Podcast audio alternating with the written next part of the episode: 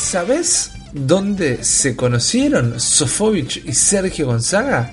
Jugando ¿Dónde? el Splatfest el fin de semana, justamente. Eh, ¿Cómo están, chicos? ¿Todo bien? Hola Rippy, ¿cómo estás? Bien. ¿Y vos, Juan, cómo estás? ¿Cómo están, chicos? Hola, Uli, ¿cómo muy estás? bien, muy bien. Estoy de vuelta, Todo chicos. ¿Qué haces? ¿Volviste? Te extrañamos. Volví, sí, volví ahí. eh, estuve ahí batallando las puertas de Mordor. Fue una pelea complicada, pero bueno, finalmente venció la humanidad sobre los orcos malvados y el, el, el terrible, terrible déspota Sauron. Ah, fantástico, fantástico. Sí. Medio como que estamos fuera de franquicia, pero está muy bien que hayas triunfado, ¿no? ¡Ey, ey, ey, ey, ey, ey, ey, ey, ey, ey!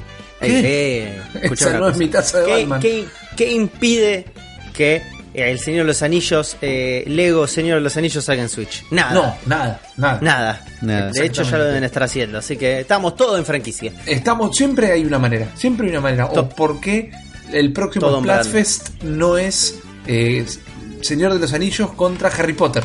Ponele. Segway del año. Segway del año. Segway del año, exactamente. Eh, ¿Qué tal? Estamos en un nuevo episodio del Cero de la Bestia, estamos acá todos juntos. Está el señor Ulises for the Win, está el señor Juan ¿Qué tal? ¿Cómo Ardone y la Trifuerza del Fundamentalismo Nintendero se ha unido una vez más y se unió el sábado también. eh, fuera de los confines de estos micrófonos, fuera de los confines del audio donde ustedes nos reciben, nos juntamos en carne y hueso, nos tocamos para ver que fuésemos Hubo reales. muchos. Rippy, hubo muchas stories de Instagram. Muchos, muchos stories de En Instagram. demasía. De, de demás, te diría.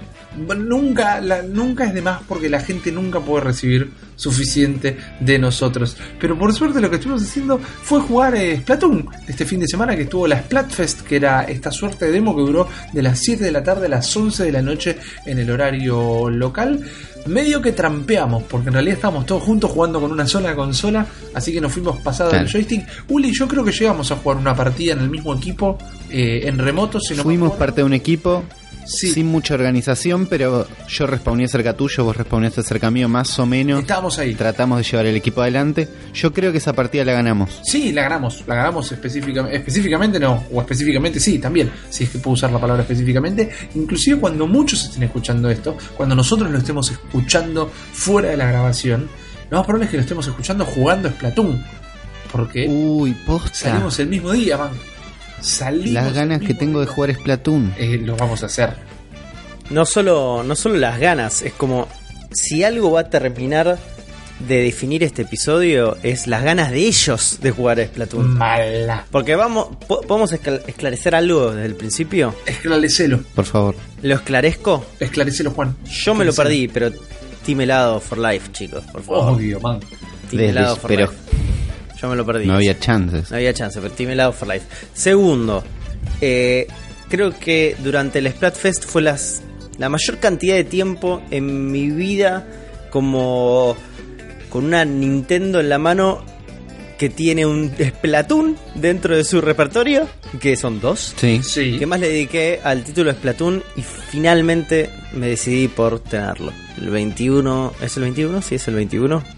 Lo voy a tener en mis manos. Creo que sí es el 21, ¿no? ¿El viernes? El viernes, viernes 21, correcto. El Un día 21. después El, del el día de la sábado, el sábado te terminaste de decidir. Oh, sí, sí, sí. Entré como un caballo, boludo, al Splatoon.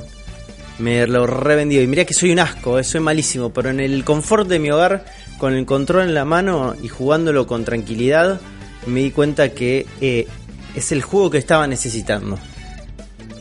Pero te digo que la habilidad se consigue jugando, jugando prácticamente, y el modo historia es un gran maestro, y además parece que el modo historia de Splatoon 2 eh, va a ser bastante más amplio que el del primero, así que te digo que Splatoon es, es un juego de sentarte, es un juego de sentarte y jugar, y algo que yo no pude hacer jamás, que vamos a poder hacer ahora, es justamente jugar con un equipo conformado, ¿no? Cada Sí, uno... Vamos a, vamos a hacer un call to action en este momento a toda la Es audiencia verdad. de El Cerebro de la Bestia. Vamos a hacer un squad, vamos a hacer un, un guild, vamos a hacer un clan Sí, del Cerebro de la Bestia. Le a decir, no sé, la Bestia Squad, el. Cerebro Guild o el Cerebro Crew. Work- working title. Working Working title, title. estamos diciéndolo, pero están todos invitados a ser parte de la squad de la armada de Splatoon más copada de- de- del universo, chicos. Es más, por favor. para mí, o sea, es claro que nos falta un integrante, somos tres, los equipos son de cuatro. Eh, para mí tenemos que hacer como un reality o algo.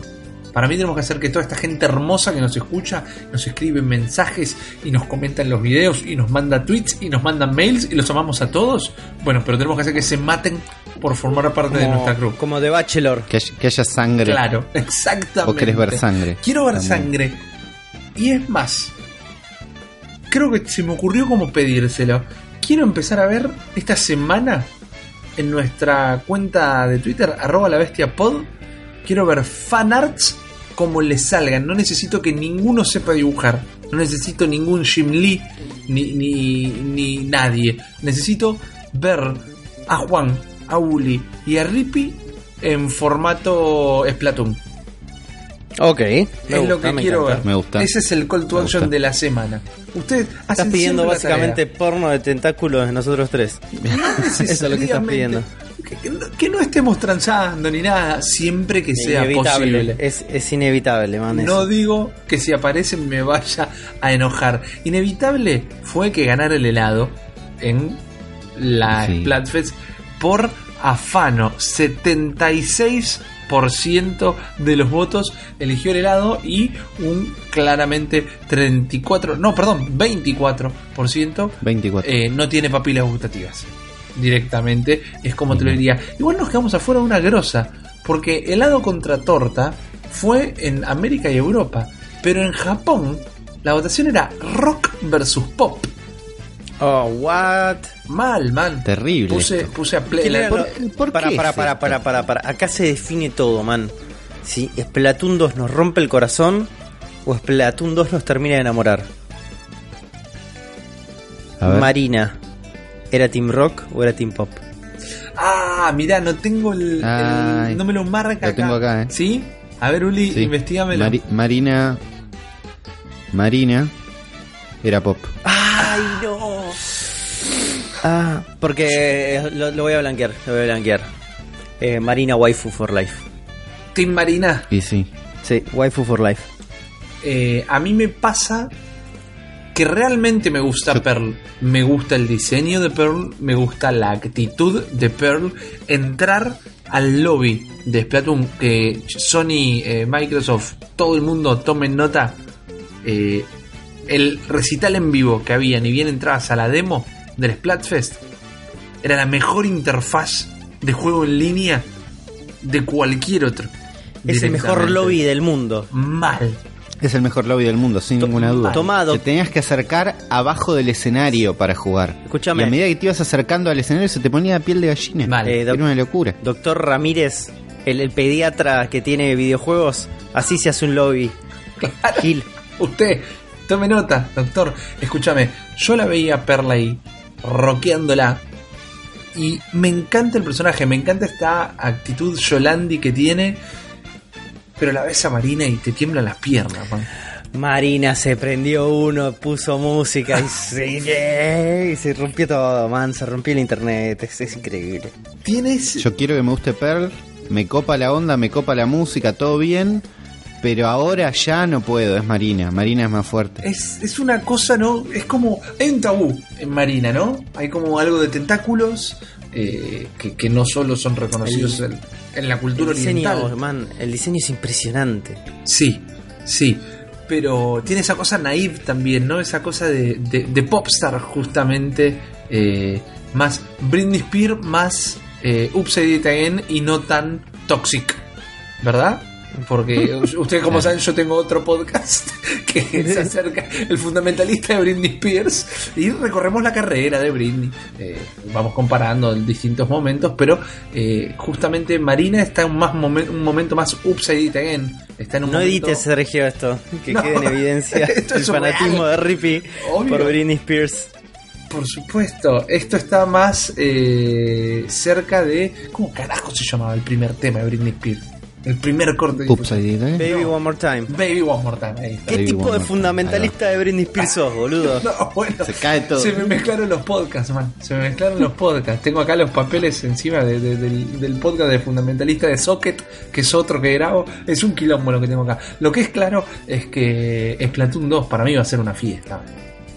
Va a ser una fiesta, lo vamos a jugar, lo vamos a transmitir. Y para mí otra que tenemos que terminar de definir son los roles dentro del equipo. Porque yo, si me permiten, yo no soy una autoridad en nada, pero yo jugué el primer Splatoon en Wii bastante y yo ya me, me encontré con un arma y con una estrategia. Yo soy el tipo del rodete.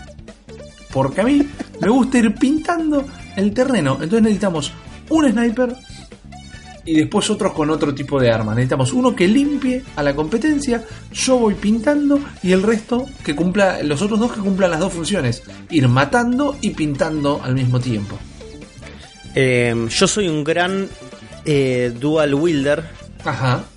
Es que me- porque me encanta tirar tiros para cualquier lado y pifiarle a todo. Es que eso es lo bueno de Splatoon. Si no le pegaste al enemigo, aunque sea estás pintando el escenario, no estás pifiando Ey, nunca. ey, ey, Claro. vaso medio lleno. Ninguna bala se desperdicia.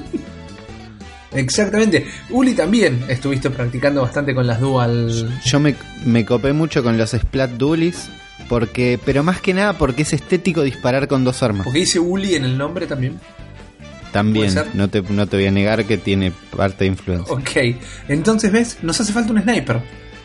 ¿Quién es ese sniper? ¿Sos vos? No sé, pero si querés tener más chances, mandanos tu dibujito de Juan Splatoon, Juan Inkling, transando con Marina. Ahí está. ¡Ey!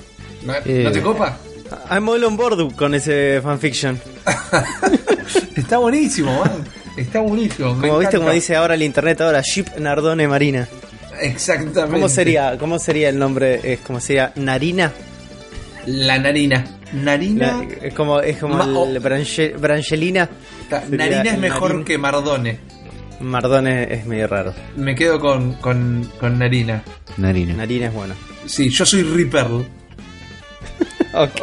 O, o- o- o Pearl. No, soy Reaper. Soy directamente Reaper. Y eh, con Uli está difícil. Porque vos también Uli Ah. sos Marina. Yo soy Marina. Seré Perla en algún momento, pero ahora no puedo. Ok. Y ya no empecemos a fantasear con las dos porque es un quilombo. y se nos va el podcast de las manos. Este podcast, chicos, que vuelve lleno de alegría Nintendera para todos ustedes. Que vuelve con la trifuerza completa. Y hoy les va a recontravolar la cabeza. Bienvenidos una vez más. Entonces pónganse cómodos, estén donde estén, lo estén escuchando o viendo en la plataforma que sea. Porque ahora estamos en todos lados directamente. Miren abajo del sillón, estamos nosotros. Miren abajo de la cama, estamos nosotros. Aparentemente, como se me ocurrieron pocas cosas, nos gusta estar abajo de cosas. Pero estamos arriba en su elección de podcast y lo vamos a demostrar con toda la información que tenemos el día de hoy. Porque así como les estoy contando, agárrense de las manos porque esto es un nuevo episodio de El cerebro de la bestia.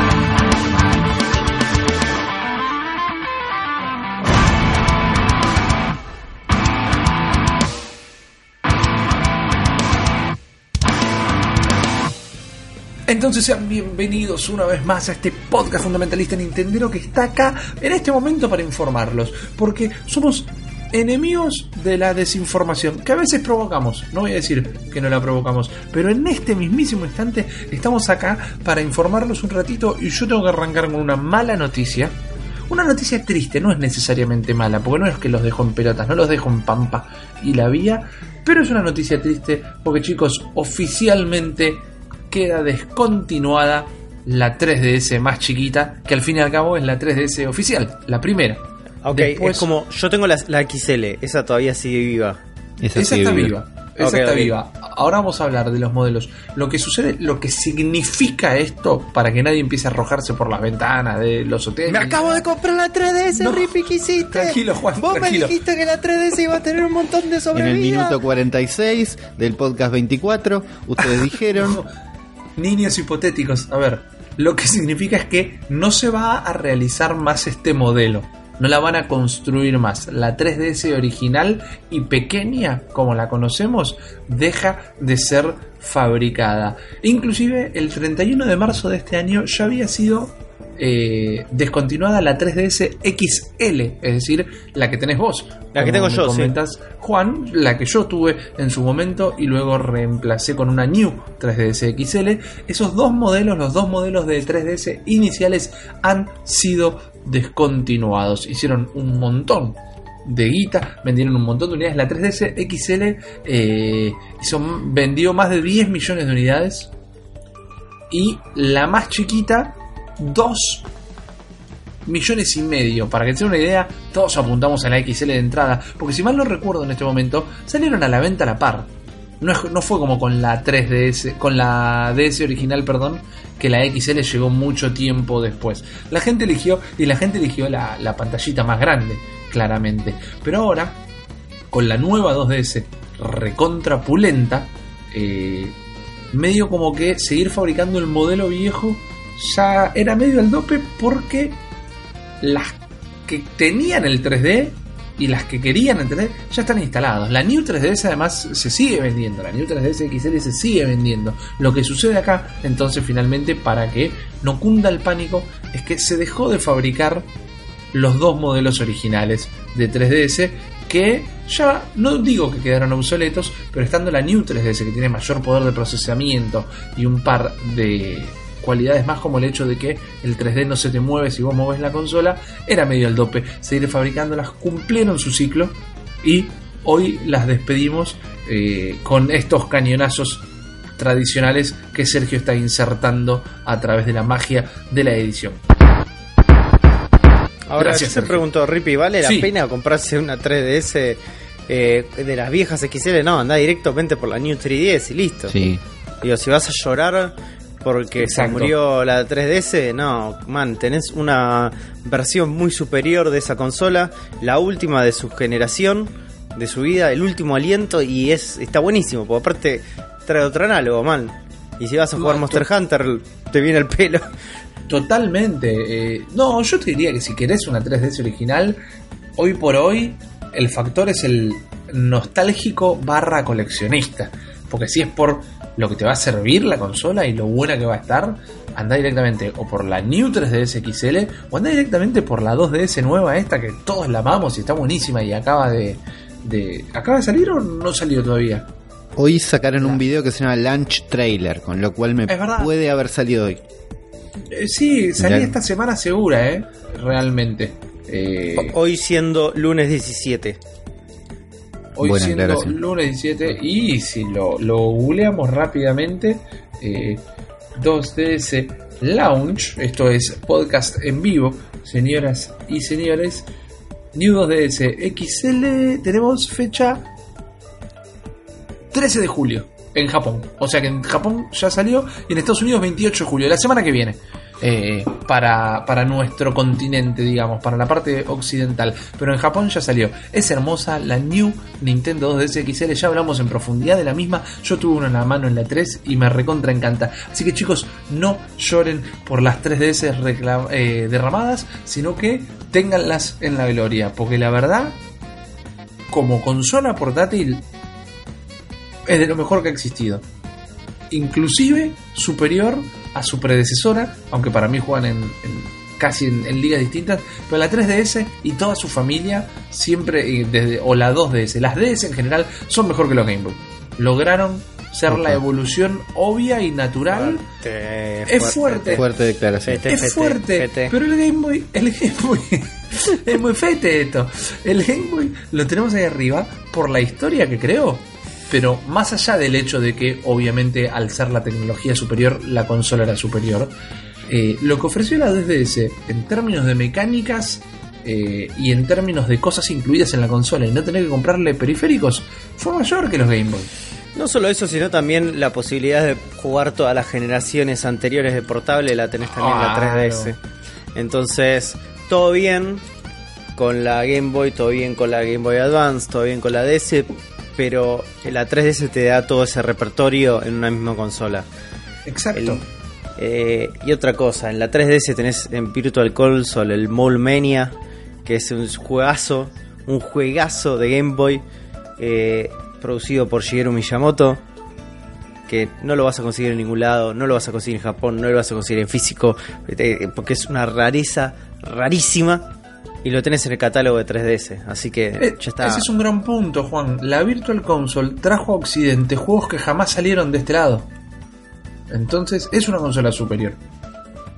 Es una Sí, consola superior. Sí, sí, te lo banco. O sea, que es- fete, es fete, pero te, te lo banco. Eh, Era, era fete esto. Ahora, si hay algo en lo que termina de o no termina de competir la 3DS, es con la Switch. Una vez más, para mí es al pedo entrar en la discusión de es una portátil, no es una portátil, es un híbrido, es un pájaro, es un avión. No, son cosas distintas. Si querés una, eh, tener una 3DS y una Switch son distintas y para mí vale la pena tener las dos realmente. Pero la Switch pica en punta, la Switch es la vedette de turno y algunos ya se quieren meter en la nueva consola de Nintendo eh, de cualquier manera. Así es, Rippy, pero no de cualquier manera. No, esto no es casual. A ver, Ah. vamos a hacer un poco de retroceso. La gente se empezó a quejar por ciertas falencias que tenía la Switch al principio de su lanzamiento. Y una de las falencias que tenía justamente que no tenía un market de apps. O sea, es verdad. O sea, no, la Switch No es salió una sin- tablet. La Switch no salió sin Netflix. Yo quiero mi Netflix.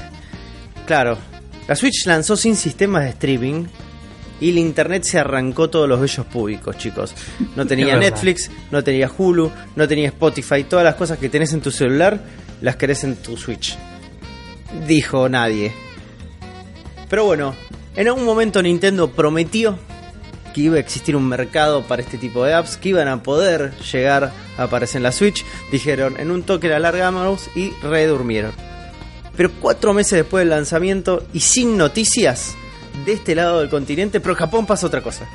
¿Qué pasó? En, Jap- en Japón las cosas son totalmente distintas, porque la semana pasada, el 13 del corriente mes, debutó en la consola Nintendo la plataforma Nico Nico.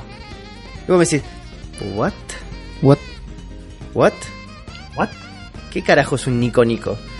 Nico Nico es como el especie de YouTube japonés, es una plataforma comparable que fue creada en el 2007 por la empresa Niwago y es una cosa muy pero muy ponja, chicos. Es una plataforma de video donde la gente cuelga videos, puede ver videos, tiene playlists de videos, pero tiene algunas funciones medio fotologueras de limitaciones así como de sistemas por cuentas premiums. Tiene un sistema de tags comunitario que es una cosa muy rara, que es que los usuarios pueden ponerle tags a los videos, haciendo la búsqueda un poco más accesible, pero al mismo tiempo más caótica. Pero la peculiaridad que posee esta plataforma es que imprime los comentarios de la gente sobre los videos de live streaming. O sea, vos estás mirando un video y ves como eh, Darksider95 pone eh, sos un pete gigante en la pantalla. Me Esto es lo que permite la plataforma. Y además, otra funcionalidad más que se llama Nico Script, que es una serie de widgets que le permite al user meter como un montón de efectos especiales en el video y meter como polls, encuestas y otro montón de cosas raras. O sea, es una chinada rarísima que solamente funcionaría en Japón. Y Nico Nico es utilizado mayormente por empresas de desarrollo de videojuegos, para eventos, para lanzamientos, para anuncios, porque encuentran esto de poder imprimir textos como una manera más clara para mostrar como la, relevancia, la audiencia, las cosas que se van generando en el minuto a minuto. A ver, ya había salido Nico Nico para Vita, así que no es como una novedad que haya salido en plataformas así de videojuegos, pero esto marca un precedente. Y el precedente es que se van a poder adquirir dentro del eShop de la Switch apps. Cosa que no, no la teníamos demasiado incorporada. Habían dicho, sí, vas a tener Netflix, Hulu, Spotify, pero ahora se abre todo un universo, se abre el universo de las apps. Claro. Vamos a tener una serie de desarrollo de apps que van a sumar funcionalidades a la Switch. Y que va más allá de solamente por comprar juegos o de hacer updates. A ver, no, hace relativamente poco estuvimos viendo el caso de un desarrollador que está armando un sistema llamado Rainway, que lo que Sí. te permite es streamear juegos de tu PC, juegos que vos adquiriste vía legal en tu PC, sea Steam, sea Google Games, sea el market que sea, y poder streamearlos mediante una app a tu Switch. De lo cual lo que hace es tu computador un server y vos podés jugar The Witcher 3 en tu Nintendo Switch. Me pongo loco. Y eso es una app. Una, app que bajas a tu, a tu Nintendo Switch desde un market que de alguna manera, vía Wi-Fi, vía el, el- el tipo de comunicación que sea, se conecta a tu computadora. El que hace todo el proceso, ¿no? Es tu computadora. Y vos básicamente lo que estás viendo es un video con muy poca latencia. Porque tu computadora es un servidor y la tenés a 3 metros cuando estás tirado en la cama. Así que es o sea que lo interesante. único que es- necesito es una, es una buena conexión a internet. para- Exactamente, exactamente. Eso y una buena computadora, porque tu computadora va a Claro. server. Pero ah, para el caso, si podés jugar al Witcher 3, supongo que vas a poder streamear eh, el Witcher 3 en tu Switch. Esto abre el espectro, ¿no? Hay un montón de juegos que se puede empezar a dar adentro de un market de apps dentro de la Switch, cosas más custom, cosas más homebrew, que nos van a permitir, no sé, desde cambiar un skin de la Switch hasta cambiar los iconitos y pelotudeces que no podemos llegar a imaginar. A ver, chicos, yo les extiendo la pregunta a ustedes y a nuestra audiencia. ¿Qué apps les interesa a ustedes para su Nintendo Switch? Uf, Porque a mí realmente me decís, ¿para qué? Yo no quiero Netflix, Hulu y Spotify en mi Switch. No, realmente no me interesan. No me, no, me, no me dan un valor agregado más si lo tengo en mi celular en este momento. Digo, yo no voy, a ir, una- no voy a ir escuchando Spotify con este tablet gigante No en el vas, bolsillo. no vas a usar Spotify. No, No, sé si un chance. Netflix, por el tema de que vive, que te lo llevas a la cama y que seguís viendo en la tele lo mismo. Yo te voy a contar mi Ponele. situación. El tema es que yo Sí. tengo un Chromecast Claro, el Puedo- Chromecast te resuelve todo eso de, mucha mejor manera. puedo tirar directamente Netflix desde la cama Desde de mi teléfono. celular hacia, el, hacia la tele que tengo en la habitación. Sí. Entonces es mucho más fácil eso. No hay una necesidad real de tener la Switch pegada a la cara mirando Netflix. Entonces Ah, todas estas es un cosas, estas herramientas de streaming mucho no me interesan. No me, Me no me llaman la atención. Pero sí me puedo imaginar como una serie de apps homebrews, ¿no? Porque todo lo que sea juegos, ponele, si empezamos a ver todo el catálogo de juegos que puede haber en una Play Store, en realidad eso va a terminar siendo parte del catálogo de juegos de la eShop de, de Nintendo. Lo vas a adquirir ya, como si fuera ya juego. vimos juegos de celulares que están buenos y entonces pasan a ser juegos de Switch.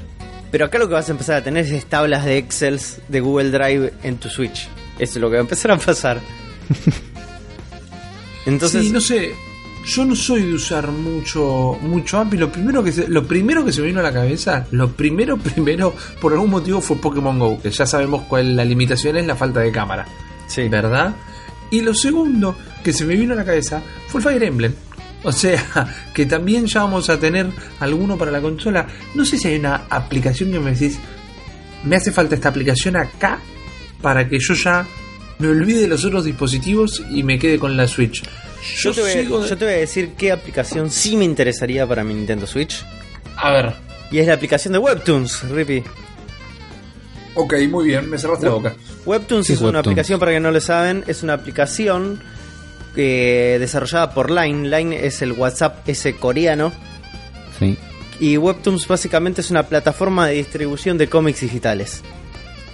Y lo, lo novedoso de Webtoons es que es, es una librería enorme de cómics desarrollado por eh, eh, artistas y autores independientes que encuentran acá un lugar para, no sé si monetizar, no entiendo bien cómo funciona esto, Sí, pero la particularidad, la particularidad de esto es que cambia un poco la, el- la metodología de leer cómics.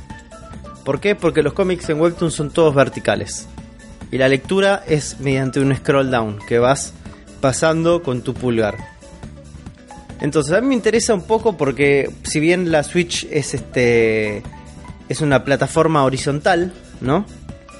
Es una tablet, tiene touch, tiene 10 puntos de touch. La puede dar vuelta y se podría adaptar Obvio. perfectamente. Pero también, para lo que son los cómics digitales, como los que hace la línea de C, que son horizontales, Ajá. también estaría buena la lectura para esto. Sí, Así que yo sí le daría una oportunidad a las aplicaciones de cómics en la Nintendo Switch. Y más de web. Yo me- bueno, Bien Yo me grande. muero de ganas, pero no creo que no creo que pase por un tema de sistema operativo y de que la Switch no está para andar haciendo muchas cosas al mismo tiempo. Pero si me das un Spotify no para escuchar todo el tiempo, pero para escuchar mientras estoy jugando al Mario Kart, te lo recontra compro. Bueno, en. PlayStation está eso. Yo quiero Sí. altavear. Dudo que pase. Dudo que pase. En PlayStation está eso, que vos podés poner la lista de ¿Posta? Spotify encima de la música. Lamentablemente no puedes, a menos que te lo permitan las opciones del juego, no puedes mutear la música del juego. Entonces Claro. se hace una ensalada. Ahora, yo lo pensé esto y la comparto un poco la idea, Uli. Por otro lado, las bandas sonoras son de Nintendo son geniales. O sea, la, la- Sí, no, la no es para día, tocarla. pero te puede llegar a quemar la cabeza quizás si te tocan 20 veces seguida la misma pista o el mismo terreno de Splatoon, te querés arrancar la cabeza. No me parece una mala funcionalidad. Ahora, no solo Webtoon, sino que directamente te pido la, la app de Comixology, si vamos al caso. Que ahí vamos, a, ahí vamos a tener todas las editoriales eh, confinadas en uno. No sé si confinadas es la palabra. Sí, el, problema de Comixology es que lo único que está haciendo es digitalizar los formatos que ya existen en vez de optimizarlos para Eso es una lectura digital, que es lo que Webtoons hace bien. Eh, y una doble página en una pantalla como la de la Switch, que es una pantalla 16.9, con esas proporciones, es raro igual también, queda medio raro, porque se ve chiquito todo, no, no, no queda bien. Tenemos Ah. que empezar, si vamos a empezar a hacer cómics digitales, empecemos a utilizar los formatos digitales, muchachos. Me muero que encima saquen una plataforma, una aplicación para cómics de Nintendo. Y te pongan los mangas de Zelda, te pongan los mangas de Mario, te ponga el manga que va a salir de Splatoon, que lo hablamos hace un par de episodios, te ponga todo directamente ahí. O sea, que sea la aplicación que está en todo el mundo, pero que tenga un apartado propio, como todo lo que suele hacer Nintendo, que no, no, no suena muy fuera de lo común. Y sabes que Nintendo, regalalo eso. Regalalo, no seas hijo de puta, regalalo. Está bien, está bien. Igual, yo no quiero contradecir a Juan Nintendo, pero si me lo querés vender, seguro voy a caer como un campeón y lo voy a recontra comprar. Pero si lo querés regalar, estoy totalmente de acuerdo porque eh, Nintendo es, es un estilo de vida. Nintendo te eleva la calidad de vida. Y esto no es otra cosa más que un sucio y descarado segue para un tema de Uli que no sé lo que es, pero va por ese lado más o menos. Lo que nos enteramos esta semana, todos los que no sabíamos que era, es que el proyecto de Nintendo Quality of Life sigue vigente. ¿Y ustedes sabían que había un proyecto de Nintendo llamado Quality of Life? No tenía la más puta idea, Uli. Contame. Resulta que en el 2014, cuando le contaban a los a los inversores los planes que tenían, 2014 fue cuando se bajaron los salarios a la mitad o cuando estaba Nintendo muy en problemas.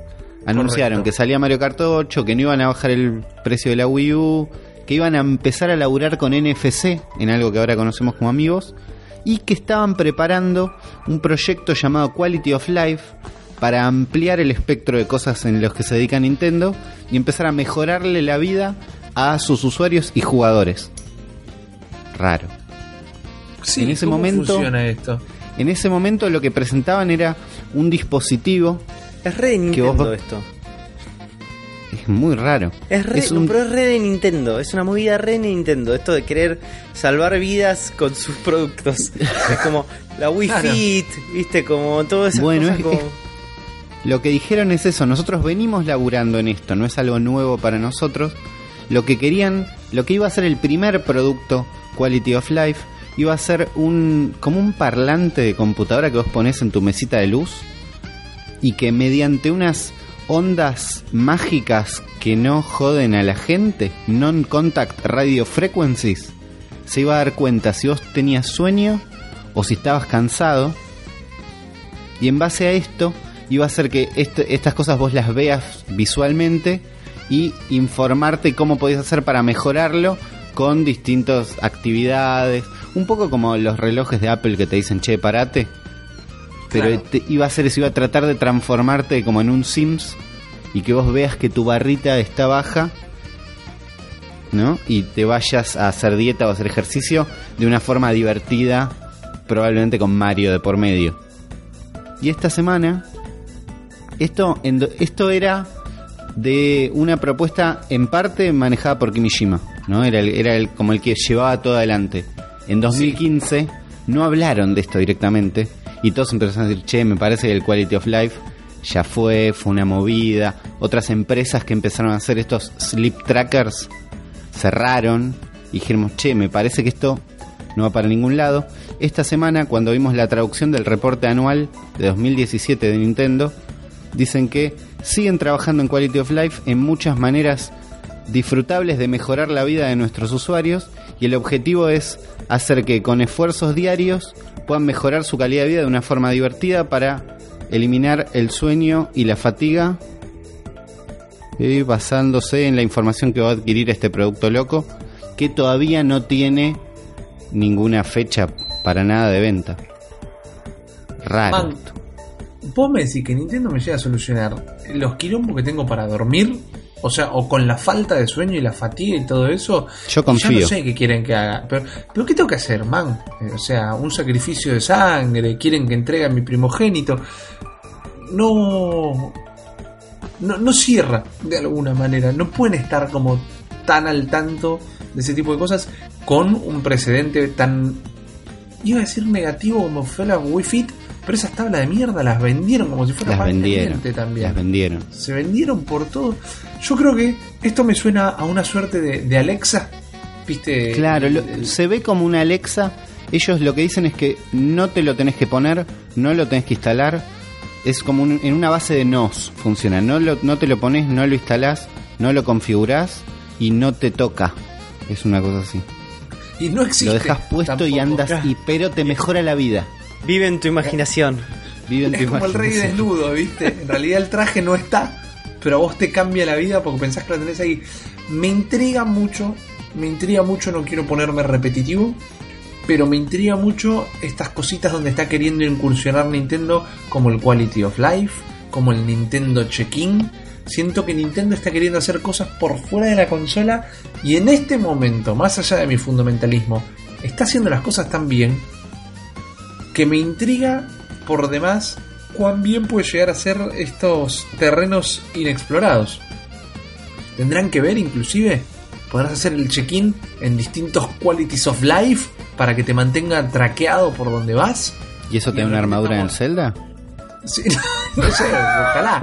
Siento que me, en realidad empecé a Es sentir la, que- es la única manera de que Rippy salga a, a un- ser un quality of life o lo que mierda sea. Ah, sí, sí, por recompensa sí.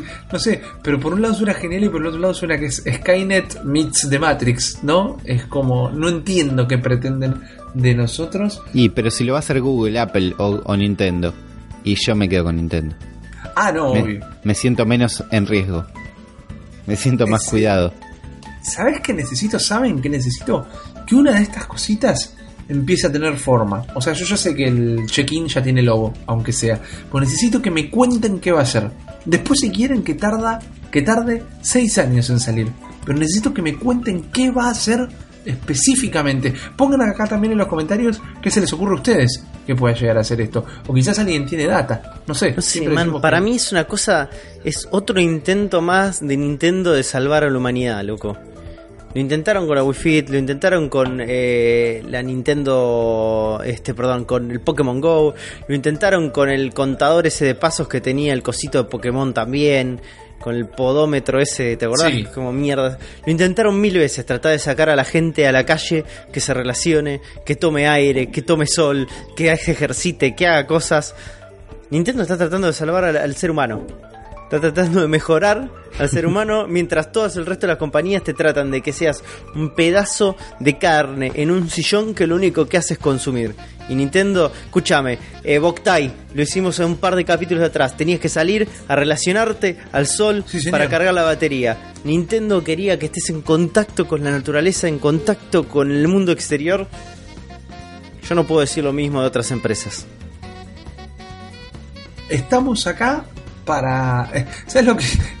Lo que pasa es que quería llevarlo para un lado correcto y de repente me di cuenta que suena recontra sectario todo lo que estamos diciendo. Sí, obvio. Porque si nosotros bien. seguimos todas estas cosas que dice Nintendo, el día que venga el ovni de- del otro planeta manejado por eh, el fantasma de Iwata, nos va a llevar a todos hacia el planeta Nintendo y eh, vamos a vivir mejor. Suena esto, no sé, man, no sé qué onda, pero repito, quiero empezar a ver qué son estas cosas. Te mantengo completamente obligado, Ulises, a que me sigas de cerca el tema del Quality of Life. Yo quiero, yo quiero, Uli, que me Yo hagas un recap. Un recap de todas las veces que Nintendo intentó hacer algo para mejorar el, el- el estadio de sus jugadores.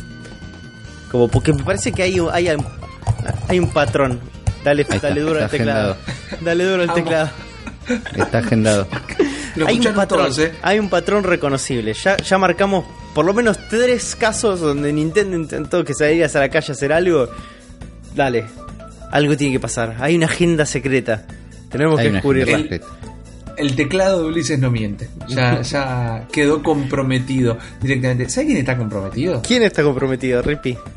Tetsuya Nomura. Y ustedes van a decir, ¿quién carajo es Tetsuya Nomura? Salvo todos los enfermos del Kingdom Hearts que tienen fotos de Nomura abajo de la almohada desde hace años esperando que salga el bendito Kingdom Hearts 3. Y antes de contarle por qué está comprometido, les quiero preguntar a ustedes, ¿qué onda el Kingdom Hearts en sus vidas? En general. Muy poco, lo- casi nada. Eh, jugué al de Game Boy Advance, jugué al de PSP, me gustaron los dos. Me perdí todos los de PlayStation. Todos, todos. Me los perdí absolutamente todos. Eh, Lo- Tetsu- los- lo- el 1 y el 2, digamos. Sí, a que Tetsuya Nomura lo, fama. exactamente, a Tetsuya Nomura lo conozco no solo por esas figuras hermosas que hacía para DC, sino porque el chabón es como el tipo que tiene como el fetiche de los cierres relámpagos. Le, mete cierre a todo. Le mete cierre relámpago cuanto diseño de personaje se le cruza en el camino.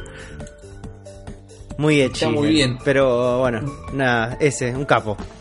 ¿Vos lo jugaste, Uli? O, Yo o lo- conocés? los vi ¿Te todos los de Play 2 lejos? de reojo porque los jugó mi hermano y cuando alguien te juega un juego mucho, muy de cerca, después te cuesta meterte. Jugué el principio del, del 2, creo. Están buenísimos, tienen toda la pinta.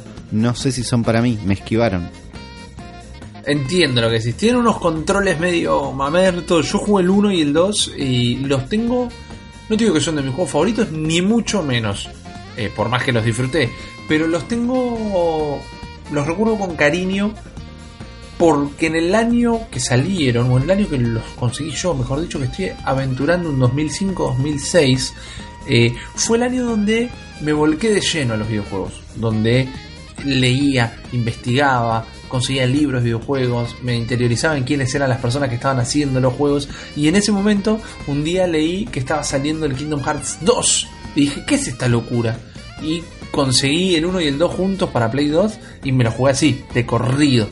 Fueron un par de meses que de punta a punta. Entonces los recuerdo con muchísimo cariño. Y luego jugué para PlayStation 3, voy a decir, lo que fue la primer remake del 1. Que se veía realmente buena la remasterización, los controles seguían siendo un desastre. Ahora, ¿por qué hago todo este preámbulo? Mientras me encantaría saber qué opina nuestra gente del Kingdom Hearts 3, del Kingdom Hearts en general, en realidad, es porque en la D23, que se hizo el fin de semana pasado, la D23, a todo esto es como la Comic Con o la E3, pero solo de Disney sale la gente Disney a hablar todo lo que son las cosas Disney. Star Wars, Marvel, Pixar, videojuegos, juguetes, parques temáticos, todo Disney. Y en la D23 el mismísimo Nomura dijo, y bueno, viste, la gente nos pregunta un montón, porque es de, es de Wild en realidad, eh, Nomura, no es de Japón. La gente nos pregunta un montón si el Kingdom Hearts 3 va a salir en la Switch. Y, y, y sí, va a salir en la Switch.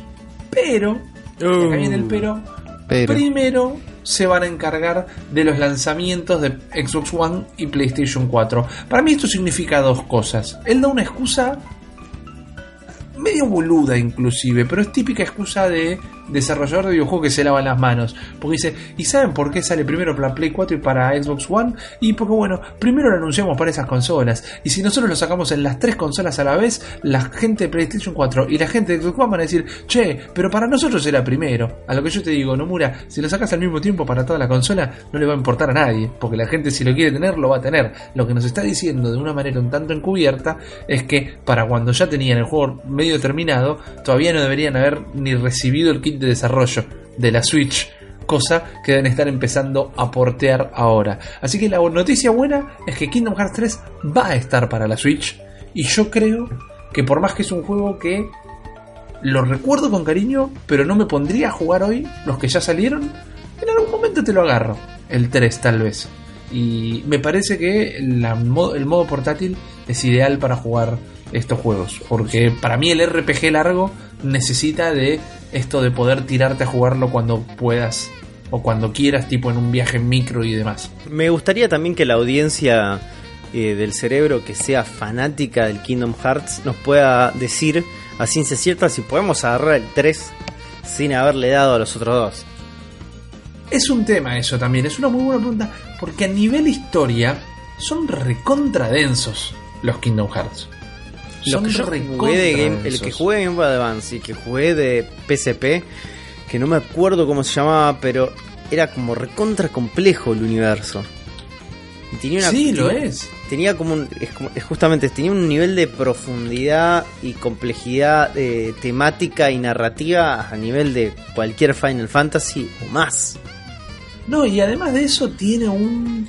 Tiene una. La historia tiene una solemnidad, por decirlo de alguna manera. O sea, tiene una melancolía, es densa. ¿no? Eh, Mickey y Donald y Goofy, que es un mago. No, es un quilombo, man. Eh, Es un quilombo y, y no es fácil de incorporar. Eh, ese Kingdom Hearts es un juego que no debería haber sucedido, no debería haber pasado, no debería haber sido nuevo, nuevo, eh, bueno. Y fue todo lo contrario. Es un parece que es un buen juego, que está relativamente Sí. bueno, que es de una historia compleja. Es co- exactamente, en contra todo viento y marea, el Kingdom Hearts sucedió, pasó y está ahí y en el corazón de un montón de reinos. Oh, Fantástico, me encantó, me encantó cómo te hundiste hasta el cuello en brea e intentaste sacarte con las pestañas. Te quedó muy bien. Mucho edición, edita. Sergio, pero pasó, pasó. Escúchame, el que vos decías de Game Boy Advance se llamaba Chains of Memories. Sí, el que yo decía Eh. de PSP se llama Birth by Sleep, que es el que jugué yo. Eh, bueno, y eh, el de 3DS, que también jugué pero no terminé, es el Dream Drop Distance. Y aparentemente hay, era- Rippy hay otro que se llama Kingdom Hearts 358 2 Days. Sí, eso es, si no me equivoco. Ah, no, ese es de Nintendo DS, pero está no me equivoco. Los que son barra algo Sí. o uno punto algo, eh, no solo son remakes, sino que inclusive, corríjanme por favor, eh, eh, hay algunos que tienen solo cinemáticas. Ah. Por ejemplo, el Kingdom Hearts HD 2.8 Final Chapter Prologue, porque así se llama, eh, no solo tiene Este año Kingdom salió. Hearts 2, sino que tiene una misión extra que se conseguía por otro lado y después tiene por separado compiladas todas las cinemáticas por si las querés ver tipo peli. Pero medio que no es como si las querés ver, sino que las tenés que ver para entender lo que agregaron en el Final Chapter Prologue. Es, es muy difícil de seguir el Kingdom Hearts si no estabas adentro desde el principio. Igual hay un montón de reediciones, ¿no? Que salieron para PlayStation 3 y todo como que lo hacen... Sí, exactamente. El Kingdom Hearts HD 2.5 Remix, el 2.8 Final Chapter Prologue, el 1.5 Remix, que ese sí o sí lo jugué. Eh, tenés, tenés, tenés para meterte. Y si no lo hicieron, mi mejor, mi mejor consejo es que le pregunten a alguien que sepa. Y si no, fíjense en los comentarios acá del cerebro de la bestia, que quizás alguien se manda un retexto explicándonos Es- y poniéndonos en nuestro lugar. Es un agujero de conejo rarísimo este, en el cual meterse. mal. Pero sin mucha autoridad y cagándole la vida a más de uno, les recomiendo que si, si en un momento les pica el más mínimo interés, métanse. Porque es un juego muy difícil para meterte sin ganas también. Es una franquicia animada. Este tipo metió otro palo también, porque dijo que no es culpa de él que no haya salido todavía, sino que es culpa de Square. Que él como director del juego ya hizo todo. Es el estudio Ah, el el que lo está lavamanos. complicando. Alto lavamanos. Pero ¿sabes dónde no nos lavamos las manos? En Nintendo. Porque Nos la manchamos en todo anuncios. Nos la manchamos de tinta, papá, de tinta dibujando. Así es, Rippy, porque noticia recién sacada del horno precedente del sitio japonés. No es japonés, se llama Japanese Nintendo News. O Japanese Nintendo para los pibes que somos nosotros tres. Parece que se viene el anime de Splatoon, chicos. Vamos, nene, vamos, nene, que ya lo, Vamos. lo necesito ya. La No sé si editorial. lo vamos a poder leer. Sí, sí, sí, sí, sí. No lo. ¿Sí? Ver, leer, no sé, pero ver lo vamos a poder. En todo caso, porque va a salir en YouTube y va a ser gratis. La editorial Shogukukan, que publica el manga de Splatoon, del cual ustedes ya estuvieron hablando, eh, anunció el día de hoy que. El día de hoy, chicos, eh, es noticia recontra fresquita. Anunció que van a empezar a serializar el anime de Splatoon y que, justamente como dije con anterioridad, eh, lo van a transmitir por su canal de YouTube. Se estrena el 12 de agosto. Lo único que sabemos hasta ahora es que se va a basar en el manga y que probablemente tenga el formato cortito como fueron los episodios de Pokémon Generations. Si- Me encantaron. Me Si escucharon El Cerebro de la Bestia, donde se habló del manga de Splatoon, el manga sigue las aventuras de un chaboncito que se llama Google Skun, que es un Inkling, y sus tres amigos en el pintoresco mundo de Splatoon. Lo rehice. Eh, aparentemente son del equipo azul estos pibitos y se enfrentan contra todos los colores que se le crucen en 10 números de un manga. Es un cómics muy para nenes, donde todo el trasfondo mitológico, el trasfondo político y racial que esconde el subtexto de Splatoon está totalmente desaparecido e inexistente. Porque sí, Splatoon es sobre la segregación de razas, si no lo sabían, los escucharon por primera vez en el cerebro de la bestia. Pero esto es una noticia ¿Cómo que no se- entenderlo, no? Claro, pero esto es una noticia que se este, suma a la revelación de hace un par de días de Nintendo, que tiene la idea de hacer más animes basados en sus franquicias. Habían dicho en la asamblea de accionistas de este año que iban a hacer un par de animes de Star Fox, de Yoshi y de Pikmin. Así que nos está atacando por todos los frentes Nintendo con sus intenciones de conquistar al mundo, pero al mismo tiempo, Rip y Uli, van a salir juguetes basados en Splatoon 2, pero no No, cualquier ponele. tipo de juguete. Vamos. Los chumbos de Splatoon, man. Los Vamos, chumbos. a poder, sí. vamos a poder tener réplica de los chumbos de Splatoon, que básicamente son pistolas de agua glorificadas con la forma de los chumbos de Splatoon, y lo podemos a poder comprar en un futuro cercano. Así que vamos a tener cada uno con sus pistolitas de arma, aterrorizando las calles de Buenos Aires con las pistolitas de Splatoon. Pero les pregunto a ustedes, querida audiencia, a ustedes, queridos Rip y Uri, ¿les interesa el anime de Splatoon? Sí, re. Sí, ¿Qué crees que te sí, sí es cortito, sí. Me Pero hoy estoy, estoy en una semana donde te compro lo que sea que sea Splatoon. Estoy re Claro. anti con esto. Estoy re anti. No, no, ¿Por no te qué? bancás el, el No, de- el no, de Splatoon. no s- no me lo banco Te- por la pérdida de mística. ¿Qué significa eso? ¿Qué significa explicar? Mm, Es lo que le pasa a Pokémon. Pokémon tiene una mística que es como innegable. Ajá. Digo, todas las las este las teorías, todas las cosas, todo, todo lo que va rellenando, todo el contenido del, de- del fanático, de la persona atrás, del consumidor, que va rellenando los huecos que van dejando con sus propios. con su propia narrativa. Se pierde cuando empezás a producir otro tipo de contenido que te hable de la historia de.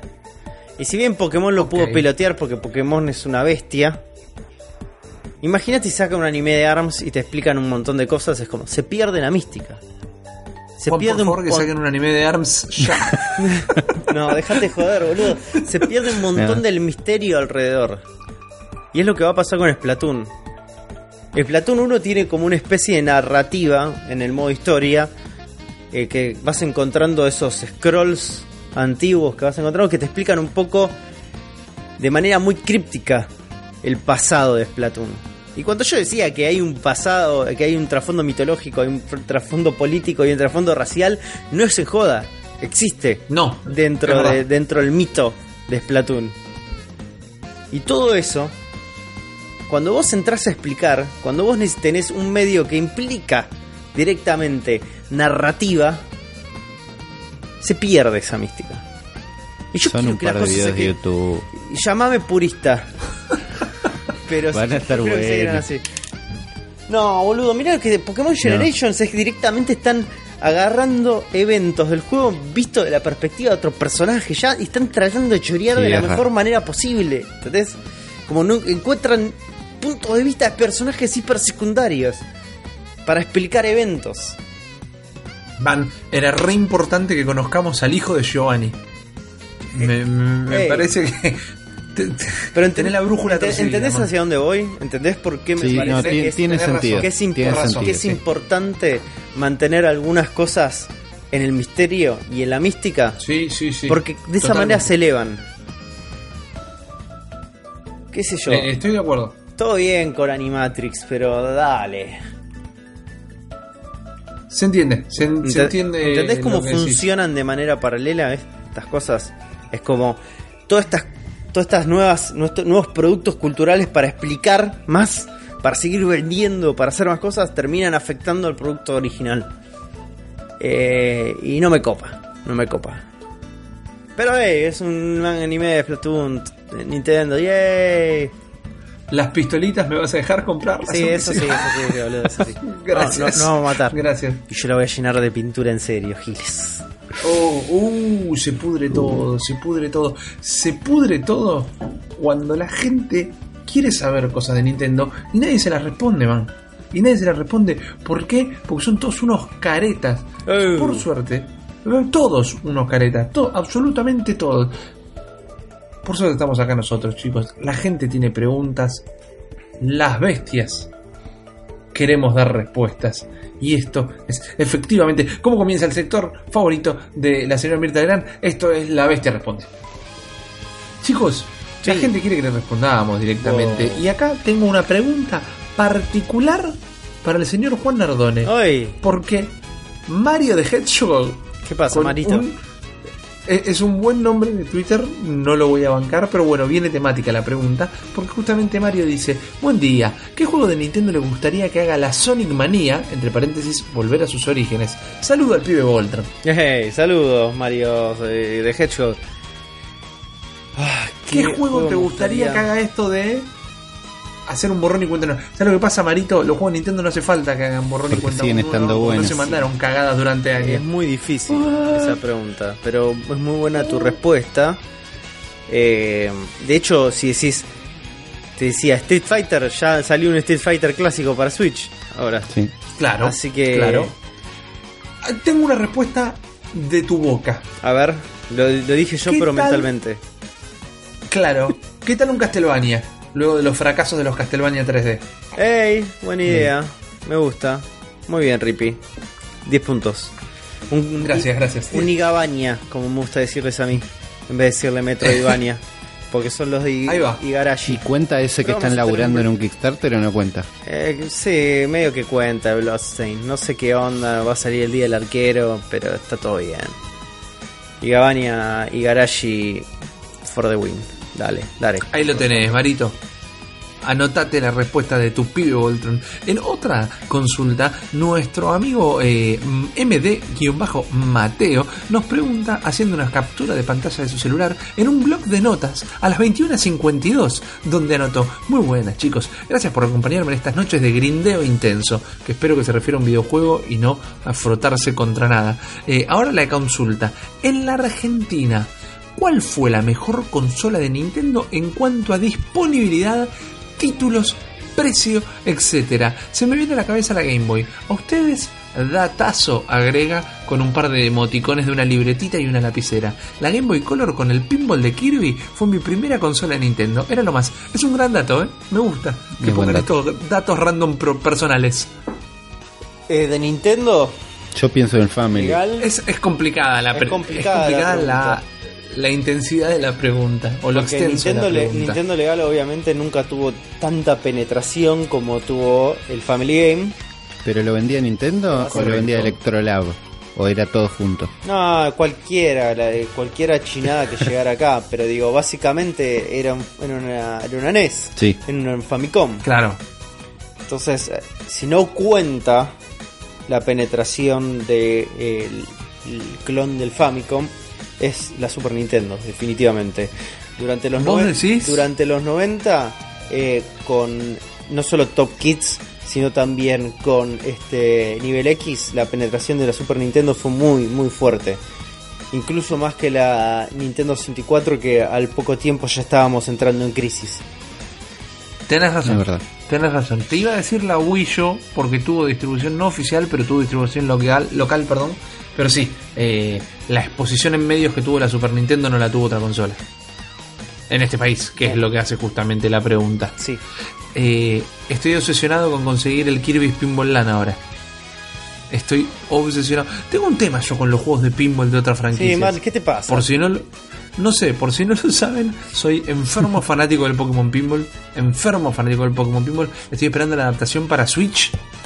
Hace. pero aparte bueno, es como ah, que no. Desde que salió la Switch. No es que te copan los juegos de pinball. Te copan esos Me gusta las franquicias adaptadas a pinball. Claro. No, no el pinball a de secas de Family. ideal. Ese pin. Sí, bueno, ese es un juego fue- Ese es un fui, a, juegazo. fui a Primero- Constitución a comprarme un juego en Constitución. Me compré un Mario que Sí. ya lo tenía porque era el Mario 1. Yo pensé que la tapa era otra cosa y no. Fui a cambiarlo y era el pinball. y aprendí a creerlo. y Ya está, no iba a ir otra vez. eh, yo lo amaba. Te- o sea que la primera reacción no Y fue yo era chico, compré uno que en la tapa estaba Mario y era un pinball. No estaba feliz. Hoy Bueno, miro para atrás y agradezco haber jugado ese, ese pinball. ¿Qué pensamos del Sonic Spinball? ¿Cuál es? Eh, es un buen intento. Es un buen intento. Y reconozco que entra. Vos- Por más que ustedes saben que a mí no me gusta Sonic, entra dentro de esta cosa de adaptaciones a pinball que, que me, me llaman. No sé, me llaman. Volver al colegio Como cosas pibe que- es la categoría. Cosas que no tendrían que ser pinball, pero lo son. ¿Viste? Ah, es mi arma- parafilia. Armate un informe. Ok, Dale. cosas que tendrían que ser pinball. Anótala, Uli, anótala. Listo. Para de dar tarea que después te pedimos que hagas un juego para la cartuchera y no das pelota nunca. Pero te tiro un datazo, como nos tiró nuestro amigo M de Mateo. Eh, el pinball de Family Sí. lo hizo Iwata. No. Ahí va. tenés. Obvio, papá. Grosso era entonces. Fue uno de los primeros juegos que en los que estuvo laburando para la Famicom. Ahí te, te dejo esa chapa, queridísimo Mateo. Vamos con otra pregunta también de un habitué, a quien estimamos mucho, el señor Jorge Abreu. Déjame hacer, Dice- déjame hacer un paréntesis antes que arranques. Tuyo. Todo tuyo. Tenés, tenés como la fusión entre Iwata y Kojima en el pinball, porque tenías los este los pingüinitos de Penguin Adventure. Es verdad. Es verdad, Listo, es man. verdad. Es el proyecto. Y bueno, y, Es el Ama- juego amantes ocultos.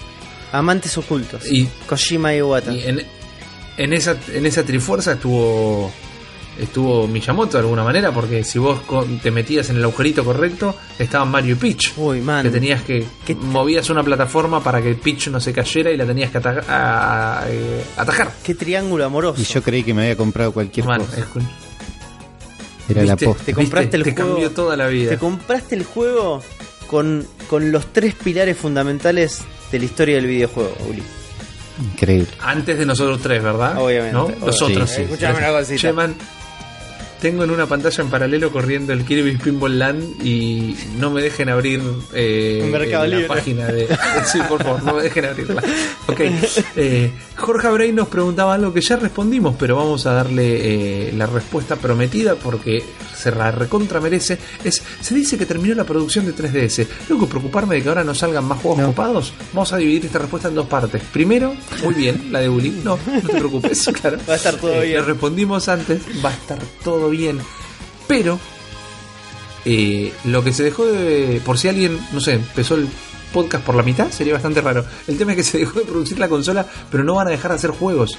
Porque la New 3DS XL sigue existiendo, la 2DS XL eh, recibe los mismos juegos, no se fabricó más la consola original. Juegos habían prometido un par, y no solo este año salen seis, sino que el año que viene también van a salir juegos. O sea que quédense recontra tranquilos los poseedores de portátiles. Y otra cosita que quería agregar, ah, si no es esta semana, la que viene sale el Pikmin para 3DS. Nice. Que ese también me lo voy a poner recontra de gorra. Ripi, Man, Olimar, sí, Ripi, sí. te quiero sumar un poco de manija con el tema de Kirby Pinball Land. Porque lo, Basta, man. porque lo diseñó Sakurai. Estamos man. arruinando. No, Lo diseñó Sakurai, listo, ya y está. bueno, qué bien, ya está. Ya está, mercado libre. Punto. Ok, eh, vamos a seguir con las respuestas. Espero que te haya servido, Jorgito, porque ahora es el momento de responderle a Pablo Sánchez. Y Pablo Sánchez dice: Terminé el Ocarina of Time y pasé al Wind Waker. ¿Está bien saltarme el Majora's Mask? ¿Qué le decís, Uli, vos? Y yo le diría que no, pero yo no jugué el Majora's Mask. Pero me dijeron que está muy bueno. Ese es el dato que te puedo dar. Me dijeron que está muy bueno. Es un juego. No, me dijeron que es el juego más Para oscuro de la el- saga de Zelda. Y yo no quise investigar Eso, por qué. Me eso. gustaría vivirlo en carne propia. Vivi Lowly. Para mí es el que más se aleja. Mira, te tiro un dato, les tiro un dato que son estos datos medio atemporales, porque para cuando lo escuchen quizás está todo resuelto, pero acabo de ver ciertos posteos. Esto es el martes 18 a las 12.32. Acabo de ver algunos posteos diciendo que la cuenta de Nintendo of Europa publicó que iban a, a salir en Switch el Ocarina of Time y el Majora's Mask HD, las versiones Wow. de 3DS. Pero que rápidamente lo borraron. Mm. Efectivamente me metí en la cuenta de Twitter de Nintendo of Europa y ni aparece, así que no puedo dar fe de que los posteos hayan sido reales y si hubieran sido reales no entiendo por qué lo habrían borrado o por qué lo habrían anunciado así por Twitter sin hacer un preámbulo mayor con alguna Treehouse o algo. Así que lo daría por descontado por completo, pero pero atensado a lo que en algún momento va a llegar a ser esta Virtual Console que todavía no sabemos qué va a contener, porque para mí, y esto es una opinión completamente personal, ese tipo de, de contenido lo va a recontra tener. Para mí vamos a tener en algún momento en la Switch todos los Zelda. Te lo recontra. Pero entra- entrarían dentro de lo que vamos, denominamos nosotros como Next. No, perdón, Netflix. No creo. No, para mí te los creo vas comprando fuera. Netflix O como una cosa así como si a- yo te, te hago un The Legend of Zelda Collection Sí. o The Legend of Zelda Legacy Eso. y vas a tener todos los títulos hasta Breath of the Wild. Por ese lado. Sí, el. Netflix va a ser solo NES. Exactamente por ese lado. El Netflix va a ser solo NES y el apodo es puesto por la gente, Sí, obviamente, no por Nintendo, porque primer, lo primero que dijo es que primero va a haber juegos de NES. Sí. No, dijeron que. No, puede, haber Super demás Nintendo juegos. tranquilamente. Según dijeron, al principio dijeron eso. Después. Pero al principio dijeron eso. Vamos a ver. Vamos a ver en qué se convierte, pero anoten todos estos datos improbables que salieron de una pregunta que nunca se hizo. Prosiguiendo con todo esto. Eh, Pailla, en arroba pailla guion bajo, él dice, en el baño usando la Switch. A. ¿Salen del mismo cuando terminan lo suyo? O B. ¿Salen cuando se acalambran las nalgas? Pregunta de vital importancia. Eh, cu- Para mí. Cuando se me acalabran las piernas, a mí. Yo salgo rápido. Yo, ten- yo tengo un problema que es que no me llega bien internet Uh. al baño. Entonces, eh, a menos que esté jugando Breath of the Wild que no requiere internet, todo lo demás medio como que se me complica. No me puedo jugar unas partidas de ARMS en el trono. Eh, Hasta que no pueda caminar, amigo. Ah, ok. Eso, eso, eso es amor. Eso es amor, Juan. Eso es amor a la gran N. Y tengo una pregunta que me voy a fijar ahora si es la última. Sí, tenemos la última pregunta de la noche por el momento. Todas las que caigan después serán respondidas en otro episodio. Pero Il Gabo nos pregunta. El Gabo. Muchachos, El Gabo. It's a me, El Gabo. Muchachos, hace mucho que nada. Pero hace poco que soy dueño de una hermosa Wii. Según ustedes, ¿cuál es el top 5 infalible de esta consola? Un abrazo para todos. Un abrazo para vos, Gabo. Mira, yo voy a dejar que los chicos empiecen a contestar porque tengo que googlear el juego que tenés que jugar. Pero cuando lo encuentre, los recontra tenés que jugar. Primero hay que bancarlo porque se compró una. Wii en el 2017 y está perfecto. Está perfecto. Yo me compré una hace dos años. Creo que nos había contento. mandado foto. Sí, sí. Número uno, yo le voy a dar este, porque es el que me acuerdo y no me voy a olvidar nunca. Eh, Mad World, definitivamente para tu Wii. El juego más violento en la historia de cualquier consola de Nintendo. Jugalo, Anótalo. hermoso, Mad World. Anótalo. Skyward Sword. Es- No dejes de jugarlo. Ey, Te van a decir, Sí. no, más o menos, es medio... li-". Jugalo, está buenísimo. Entendelo, sí. Sí. sí, Jugalo y no desbola lo que te digan directamente. Infaltable, infaltable Super Mario Galaxy. Tal vez, tal vez el mejor de los Mario. eh, Tal vez. sí, Sí, está bien. te la banco, te la banco. Eh, Y, entre paréntesis el Super Mario Galaxy 2 porque realmente está muy muy muy bueno, pero vamos a hacer que eh, Mario Galaxy Saga cuenten como una sola recomendación de las 5. El Kirby Epic Yarn es de Wii también. Sí. Y es Ajá. ese Kirby todo hecho de hilitos y es lo más grande que hay. Y yo te voy a tirar el tapado, porque no es un juego que se consiga fácil, que es el Lost in Shadow. Lost in Lost Shadow. in Shadow es una suerte de... No lo quiero comparar con algo al pedo. Es un juego donde vos sos un tipito que podés pasar de la luz a la oscuridad. Y cuando te transformás en una sombra, mejor dicho, no a la oscuridad, sino a la sombra, eh, tenés esta suerte de efecto del A Link Between Worlds, que te haces 2D y caminas por las paredes. Bueno, acá te hace sombra y podés manejarte por las sombras. Entonces si hay una plataforma que en realidad Como no es una plataforma, Agostini. sino que... Claro, exactamente, la ventanita y toda la bola. Eh, no, ponele que hay una pieza que está haciendo... Hay, hay una estatua que está generando una sombra. Si vos te pasás al mundo de las sombras, la proyección de esa sombra se transforma en la plataforma. ¿Me explico? Claro. Sí, sí, se entiende. Es una mecánica del, del gameplay. Es como, Exactamente. como girar eh, las cositas, las plataformas en el Captain Toad o en el, ¿cómo se llama este juego de Fez. Fish? Como en el, El FES. Fez. El Pero Fez. acá juegas con las sombras. Exactamente. ¿Y sos un niño Es sombra? Un juegazo, sos un niño sombra. Les estoy pasando, le acabo de pegar una piña. Como un joven Dani van a cagar a Agostini. pedo. Exactamente. En realidad el juego se llama Dani Agostini Adventures Lost in Shadow. Yo les tiré el Lost in Shadow nada más. Ahí se los compartí a ustedes por si no lo conocen. Es un juegazo. Tiene una cosa de limbo también, si así lo desean. Ese tipo de jugabilidad. ¿De eh, qué año es este juego? Y es genial. Uf, eh, Ya te lo googleo, repito. me mataste. Sí, sí, no, no Es quiero del mentir, 2010. En realidad. Ahí está, yo te iba a decir 2011 más o menos. Es del 2010. Es un juegazo y es un tapado. Y ahí ya te tiramos 5, pero después atrás de esos pueden venir un montón. Y el limbo es del Eh, mismo ah, año, Ripi. Mira, mira vos. Fran, flan, flan. Eh, el- los Trauma Center son muy divertidos. Ey, sí, son los que tenés que divertidos. operar a la gente directamente. Eh, el Punch Out de Wii también. Pero todos estos están en una segunda tanda. Los primeros cinco creo que te los dijimos. El Skyward Sword, el Mario Galaxy, eh, Juan te dijo el Mad World, le metimos el Lost in Shadow y nos falta uno. El, el- Kirby Epic Yarn. Kirby Epic Yarn. El Yarn. Kirby- eh, Me vas a amar. todas, Cuando lo todas. juegues me vas a amar. Lo vas a ver y decir, no puede ser tan lindo esto, te amo Nardone, vas a decir. Y el Gabo, queremos que nos cuentes cómo te fueron yendo con esos juegos después. Estamos esperando tus respuestas. Pero ahora, yo voy a necesitar que ustedes me esperen a mí. A donde quieras. Porque lo- me costó mucho preparar esta sección, chicos. No te puedo me creer. costó mucho. Más que nada por una cuestión de tiempo. Pero esta espera virtual, esta espera espiritual, esta espera simbólica que hicieron, va a valer la pena porque yo creo que les va a gustar esto que tengo para contarles. Yo al final, eh, como ustedes saben, como en la privacidad de nuestra amistad, ustedes saben, no así nuestro público, conseguí una mini NES. Me mandó uno de nuestros oyentes un privado, no me acuerdo si por Facebook o por Instagram, pero viste que te aparece, hay alguien que se quiere poner en contacto contigo. Y me dijo, en tal y tal lado están vendiendo la mini NES e inclusive tiene descuento. Y yo me la puse como borra, porque soy un tipo muy muy débil, pero en este momento estoy muy muy feliz. La verdad es que es, es- un gran producto. Yo siempre estuve del lado que lo defendió. Para mí es un gran juguete. No es más que eso, un juguete, pero es un gran juguete. Tiene varios juegos que amo, como el Punch Out, como el Kirby, como el Zelda.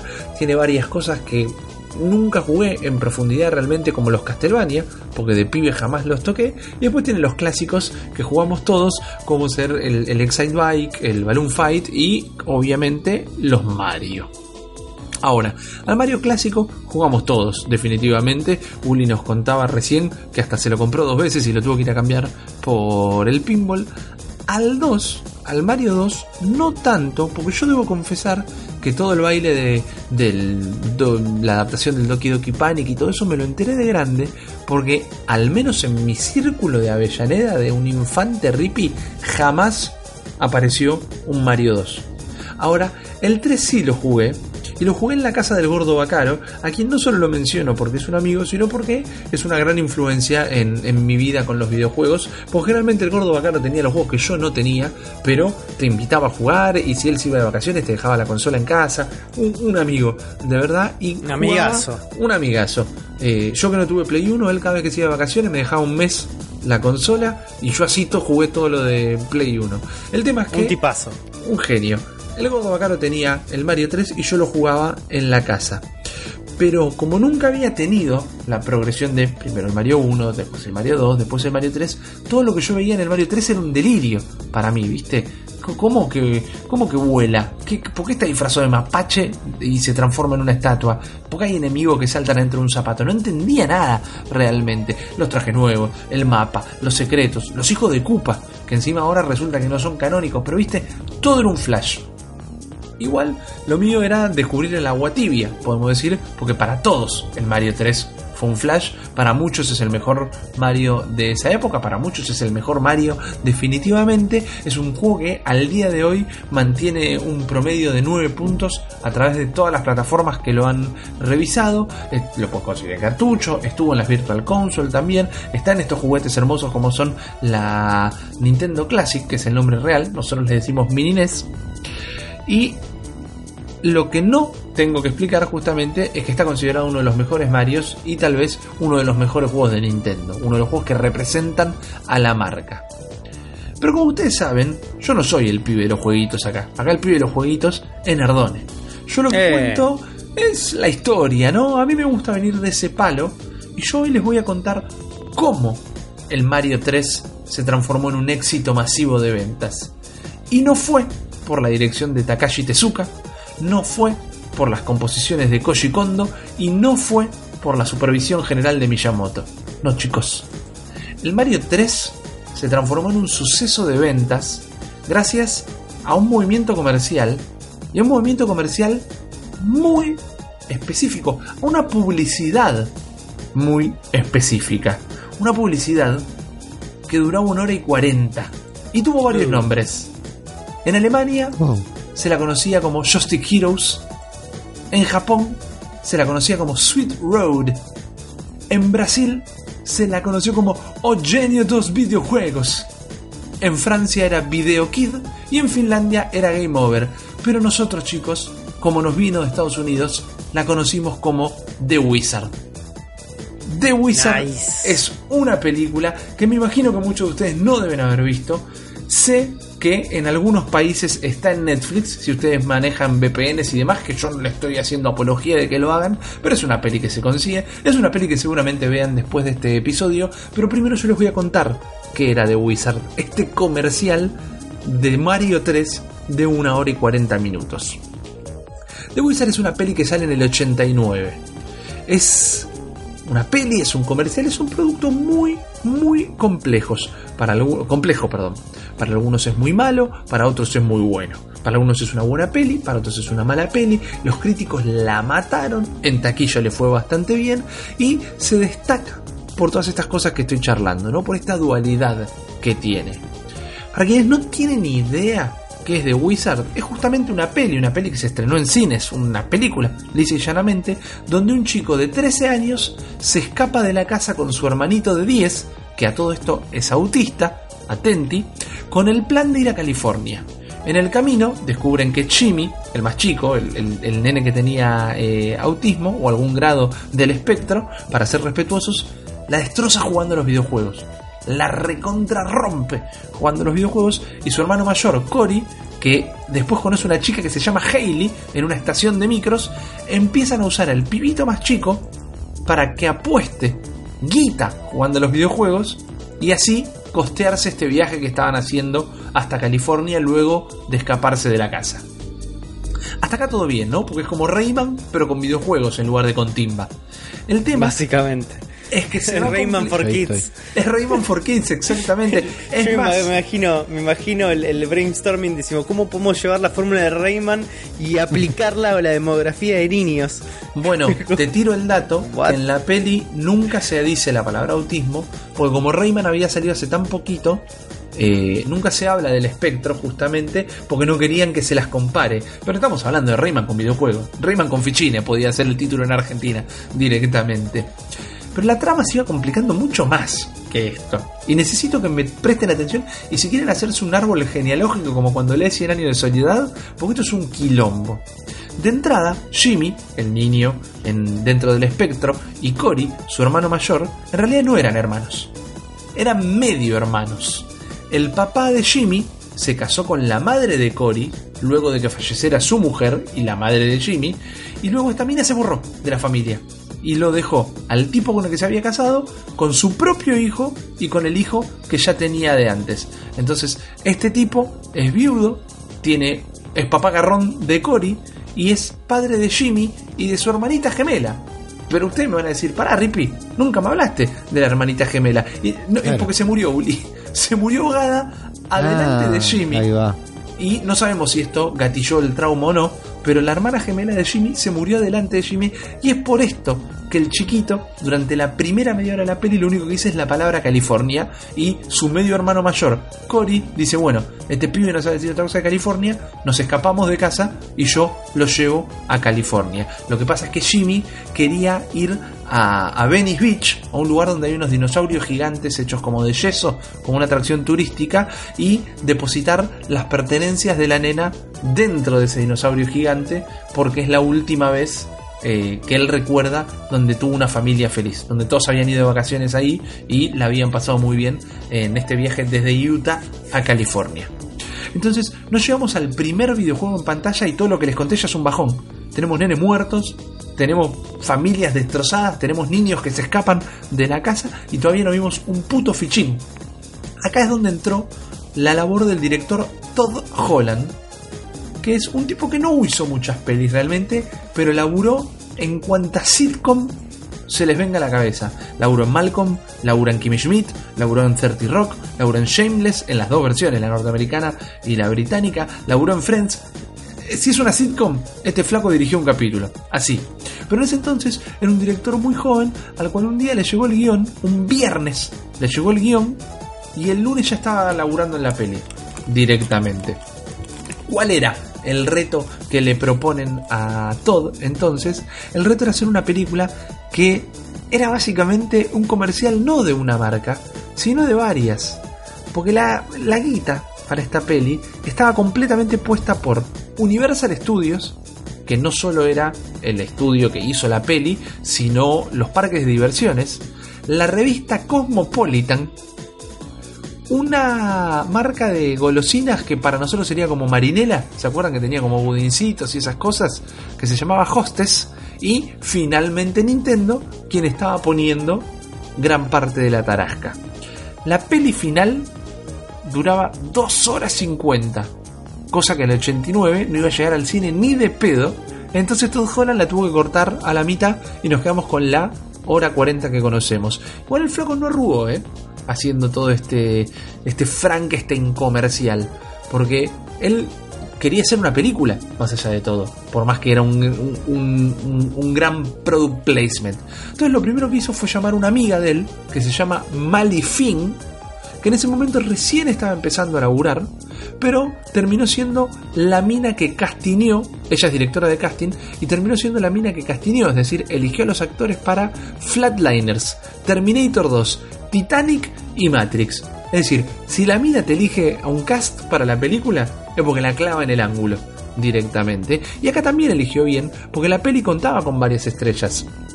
El protagonista, el hermano mayor del nenito con autismo, o dentro del espectro, como se dice ahora, eh, era Fred Savage, que muchos lo recuerdan como el pibe de Kevin creciendo con amor. O acá también creo que llamaba lo- Los Años Maravillosos directamente. El nene más cabezón del mundo. el nene más cabezón del mundo, que en ese momento era lo más. Ese momento era el Justin Bieber de los 80 directamente, Fred Savage, que a nosotros nos llegó un poquito tarde, pero acá para fines de los 80 el flaco en Estados Unidos la estaba descosiendo. Dicen que había la cantidad de gente, no solo nenas de su edad, la cantidad de gente en general que estaba alrededor del estudio solo porque sabían que él estaba ahí, era un infierno, imposibilitaba la, la producción de la peli. También O estaba... sea, tenías un peso pesado para la época gigante que era este Fred Savage. Ajá. Ya en una película. Ya listo. Exactamente. Y después había dos nombres muy conocidos para la época, que uno es Bo Bridges, que es el hermano de Jeff Bridges, y por más que digan, y a ese quien lo juna, es un flaco que tiene varias películas eh, en su haber, y también estaba Christian Slater, que recién arrancaba en el mundo del cine, había hecho una sola peli, pero estaba muy bien visto el pibe, y como había laburado con Jeff Bridges en la otra peli y se enteró que acá laburaba el hermano, dijo yo también quiero estar, no me importa de qué se trate la peli Christian Slater, la película que había hecho en- eh, con anterioridad a The Wizard, era la de que andaba en skate. No, no era skate, en rollers. Se llamaba Headers la película y yo no la vi realmente. Así que es un dato que te debo. Pero si ahora me decís que existe una película con Christian Slater andando en rollers, voy a hacer Sí, que sí, la sí. tarea de mi vida sea buscarla. Es una película donde Christian Slater, que anda en rollers, eh, pelea contra gangsters. Me encanta, me la vendiste. Me la recontra vendiste. El- Gleaming the Cube se llama. Es una película de 1989. ¿Esa es la de los rollers? Ok, Sí. entonces la que yo decía era otra, pero vemos que estamos siempre en el año. Recién arrancaba a laburar Christian Slater, había laburado con Jeff Bridges y dijo, este pibe labura bien, seguro laburar con el hermano debe ser igual de copado, y se metió. Porque a todo esto hay un condimento muy interesante, que es que todo el cast de esta película por más que todos los ingredientes eran copados, todavía no, había que hacer una película con toda esta gente, ¿no? Y con todas estas marcas que había que meter en el medio. Pero no solo ninguno del cast jugaba a los videojuegos, sino que de manera confesa decían que odiaban los videojuegos y no le podían interesar menos. Ni los nenes jugaban a Lo los videojuegos. explica The Wizard. Bueno, por algún lado, ¿no? Exactamente. Eh, inclusive el director Todd Holland fue así como se pichó ante el estudio, ante Universal. Él fue y Oh. dijo, a mí, mirá, si odio tanto los videojuegos, que si puedo hacer una película que me interese a mí, le va a interesar a todo el mundo. ¿No? Como los que van a ver la peli por los fichines, la van a ver por los fichines y los demás no se van a querer pegar un tiro en el medio del cine, porque si yo hago que sea medianamente interesante, a la gente le va a copar. Para él medianamente interesante fue ahogar una nena y meter un chico dentro del espectro y hacer todo este quilombo, ¿no? Pero bueno, él no estuvo muy equivocado realmente, pero empezó a traer problemas para los puristas de los videojuegos. Porque todo bien si me querés meter una trama sentimental en el medio, pero para hacer una película de videojuegos se recontra notaba que nadie dentro de la producción tenía la más puta idea que era un videojuego. Vamos por un ejemplo. El primer juego que aparece y la trama se dispara cuando Jimmy, el niño, el más chiquitito, la rompe jugando al doble dragón y clava 50.000 puntos. Ahora, el Double Dragon, 50.000 puntos no es nada, y mucho menos se pueden hacer en menos de un minuto, que es lo que el nene está jugando. A todo esto, la escena que está jugando es la escena donde los, los pandilleros le pegan la piña en el estómago a la mina y se la secuestran. Cosa que todos sabemos que es una cinemática. No hay nada que jugar en esa escena. Y tercero, eso que el flaco está jugando en la estación de micro en un arcade no es la versión de arcade de del Doble Dragón, sino la versión de NES. Entonces, acá había un montón de quilombos que en su defensa, en su defensa, el arcade que están jugando era una máquina que llamaba Play Choice 10. Play Choice 10, que eran unos arcades de Nintendo que tenían varios juegos de Nintendo y vos por, con cada moneda de 25 centavos tenías un tiempo limitado para jugar y dentro de ese tiempo podías ir cambiando de juego todas las veces que quieras. Era como un gran exhibidor de, de NES en realidad. Entonces, por ese lado, si querés, lo dejamos eh, zafar. Entonces la fórmula hasta acá era rarísima. Tenemos un par de, eh, de improbables medios hermanos menores de edad, uno con autismo, que encima junto con una nena que sale de la nada y ellos no conocen, empiezan a viajar por todos los Estados Unidos haciendo guita jugando videojuegos. A todo esto, la nena tampoco tenía madre y el padre era un camionero que como estaba en la ruta no tenía idea qué hacía la nena, que se la pasaba leyendo, una nena de 13 años que se la pasaba leyendo Cosmopolitan y en ningún momento se contactó con ella. O sea, el padre existía de una manera anecdótica. Entonces tenemos personajes y una misión. Lo único que le falta a esta peli es un villano. Y acá es donde entra el único e incomparable Lucas Barton. Lucas, Barton Lucas Barton era más, era más parecido a un malo de los Power en cebollitas que a un malo de los Cobra Kai de Karate Kid. Pero era el villano al fin y al cabo. Y su Era superpoder. el villano más cool de la historia del cine, man. Exactamente, porque su poder de villano, su superpoder de villano, era tener un papi con mucha guita. Porque el flaco te lo contaba, él era el experto de NES en Estados Unidos, porque tenía los 97 juegos que habían salido hasta el momento. Y eso lo transformaba en el experto de Nintendo. Pero más allá de eso, Lucas tenía un arma secreta. Lucas tenía el Power Glove. Eh, Lucas muestra lo larga que la tiene usando el Power Club para jugar el Rad Racer, un juego que era básicamente el Outrun, directamente, con unos personajes un poquito más cute, por decirlo de alguna manera. Otro detalle erróneo, por ejemplo, es que la música que juega, eh, la música del juego que suena, no es la música del juego, y los efectos de sonido del Power Glove no son los efectos de sonido del Power Glove, sino que, y cuentan los que saben de cine, que los ruidos, los cinco ruidos que hace el Power Glove son los cinco tonos de la nave de encuentros cercanos del tercer tipo. A chequearla, a chequearla esa todas, ¿eh? Lucas la... Sí, quiero que antes de que te vayas de Lucas me digas su frase. ya llega, papá, ya llega. Vení, vení conmigo, vení conmigo. Lucas la pistea como un campeón cuando eh, al Rad Racer está con una mano extendida y como si estuviera apoyado en, un- en- la ventana imaginaria con la otra, va pisteando, va manejando con una sola mano y gana la carrera porque eh, él tiene el input de movimiento del guante, ¿no? Una cosa que jamás funcionó en la vida real como decían que funcionaba en esa peli, pero él lo amaba, el Power Glove, porque él te lo decía, man. It's so bad. Él lo llevaba en su corazón. Yo quiero que se detengan, creo que nuestro queridísimo Sergio González tome este momento. Total, van a saltar miles y miles de copyright claims durante este episodio. Quiero que vean el nihilismo en los ojos de Lucas en el momento en que dice I love the Power Glove, it's so bad. Es como, ese, ese pibe está muerto por dentro. Sí.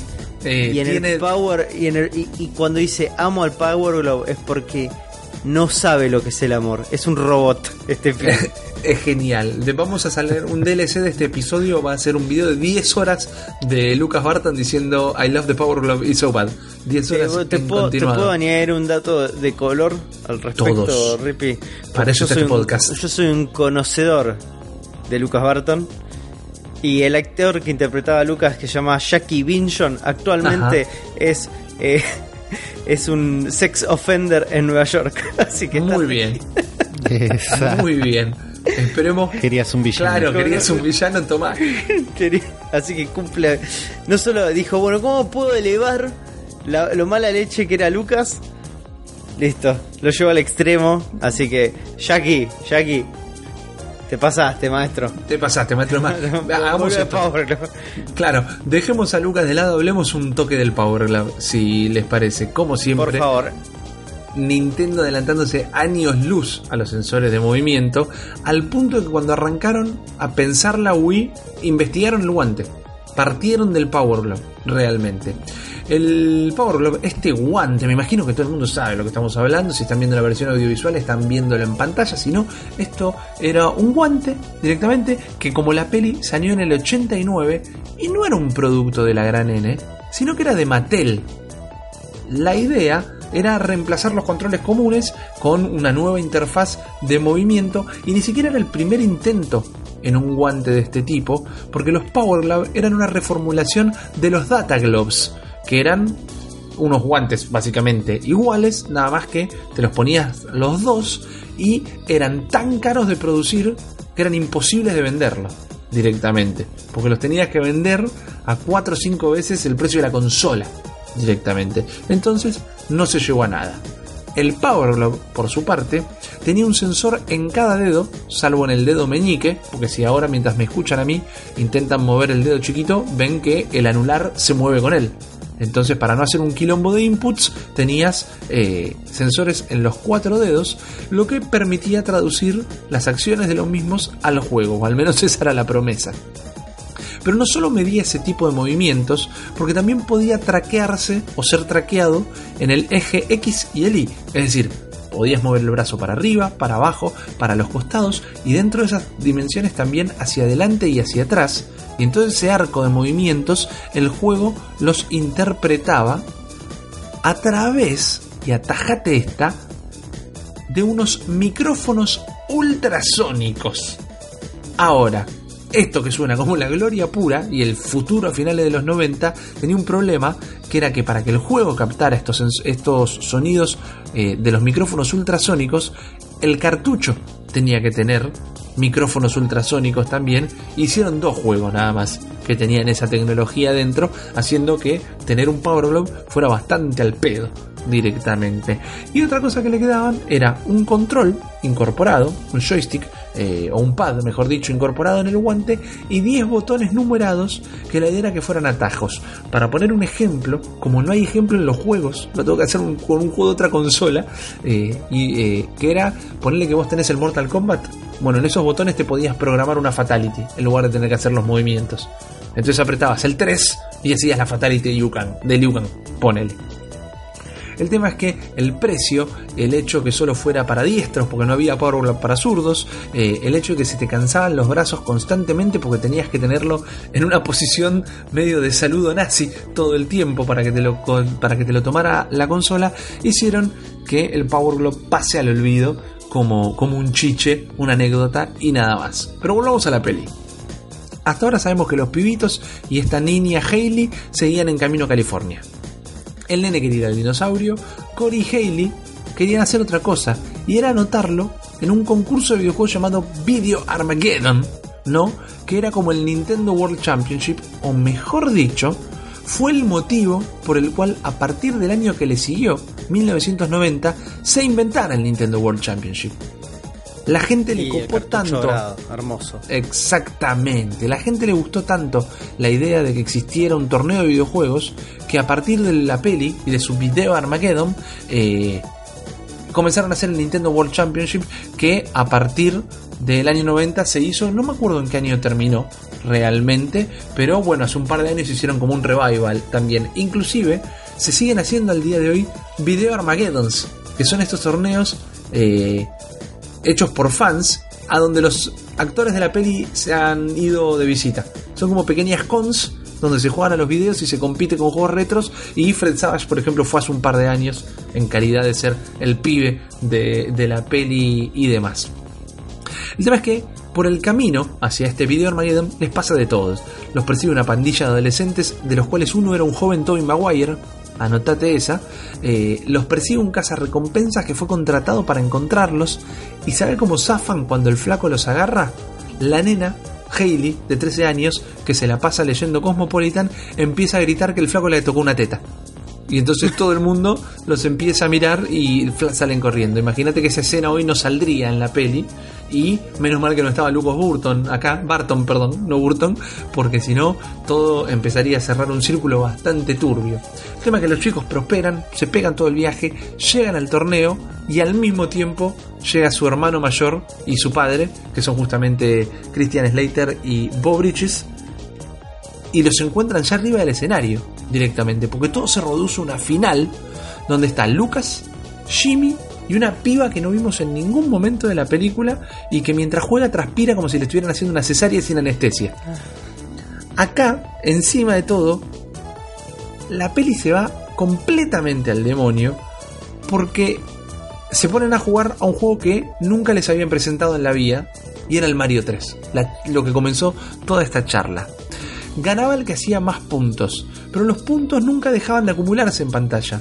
Vos teníamos como un rayito y arriba del rayo corrían unos caballeros en armadura y se iban acumulando puntos atrás. Esto era como el medidor de puntos, era el HUD del torneo. Pero estos puntos que veíamos en pantalla no tenían nada que ver con los puntos que también veíamos en la pantalla del Mario 3. Entonces era como que toda esta interfaz que habían creado eh, chocaba constantemente contra el juego que te estaban mostrando. Y para colmo, de males, veíamos como los pibes tomaban atajos, usaban la flauta para warpearse, manejaban los power-ups de manera estratégica, se movían por el mapa como unos campeones, cuando dentro del argumento de la peli acababan de conocer el juego porque había sido revelado sobre el escenario. La final iba a ser con un juego sorpresa y los flacos conocían todos los ítems escondidos, pero peor aún, Mario 3 no había salido en Estados Unidos todavía, así que no había manera que supieran cómo jugar al bendito juego. Lo importante acá es que Jimmy gana y se transforma en el mago de los videojuegos justamente y todos se amigan y nunca más se toma el tema, nunca más se toca el tema de que se habían escapado de la casa y viajado a través de todo el país. Es más, nunca nadie sabe quién es Hailey la nena y no sabemos cómo vuelve a la casa. Deja de ser relevante para la película. Eh, menos que menos sabemos que fue de la vida del cazarrecompensas Bufarreta, pero eh, mejor no le preguntemos a Lucas. El tema es que pese al accidente de trenes que fue esta peli que les acabo de contar, le fue re bien. Le fue re bien. Costó 6 millones de dólares fabricarla, o producirla, mejor dicho, y recaudó más de 13.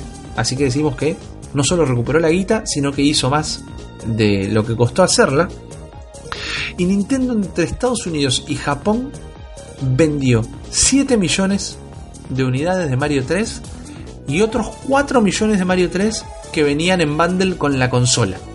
O sea que más de 11 millones de Mario 3 en total.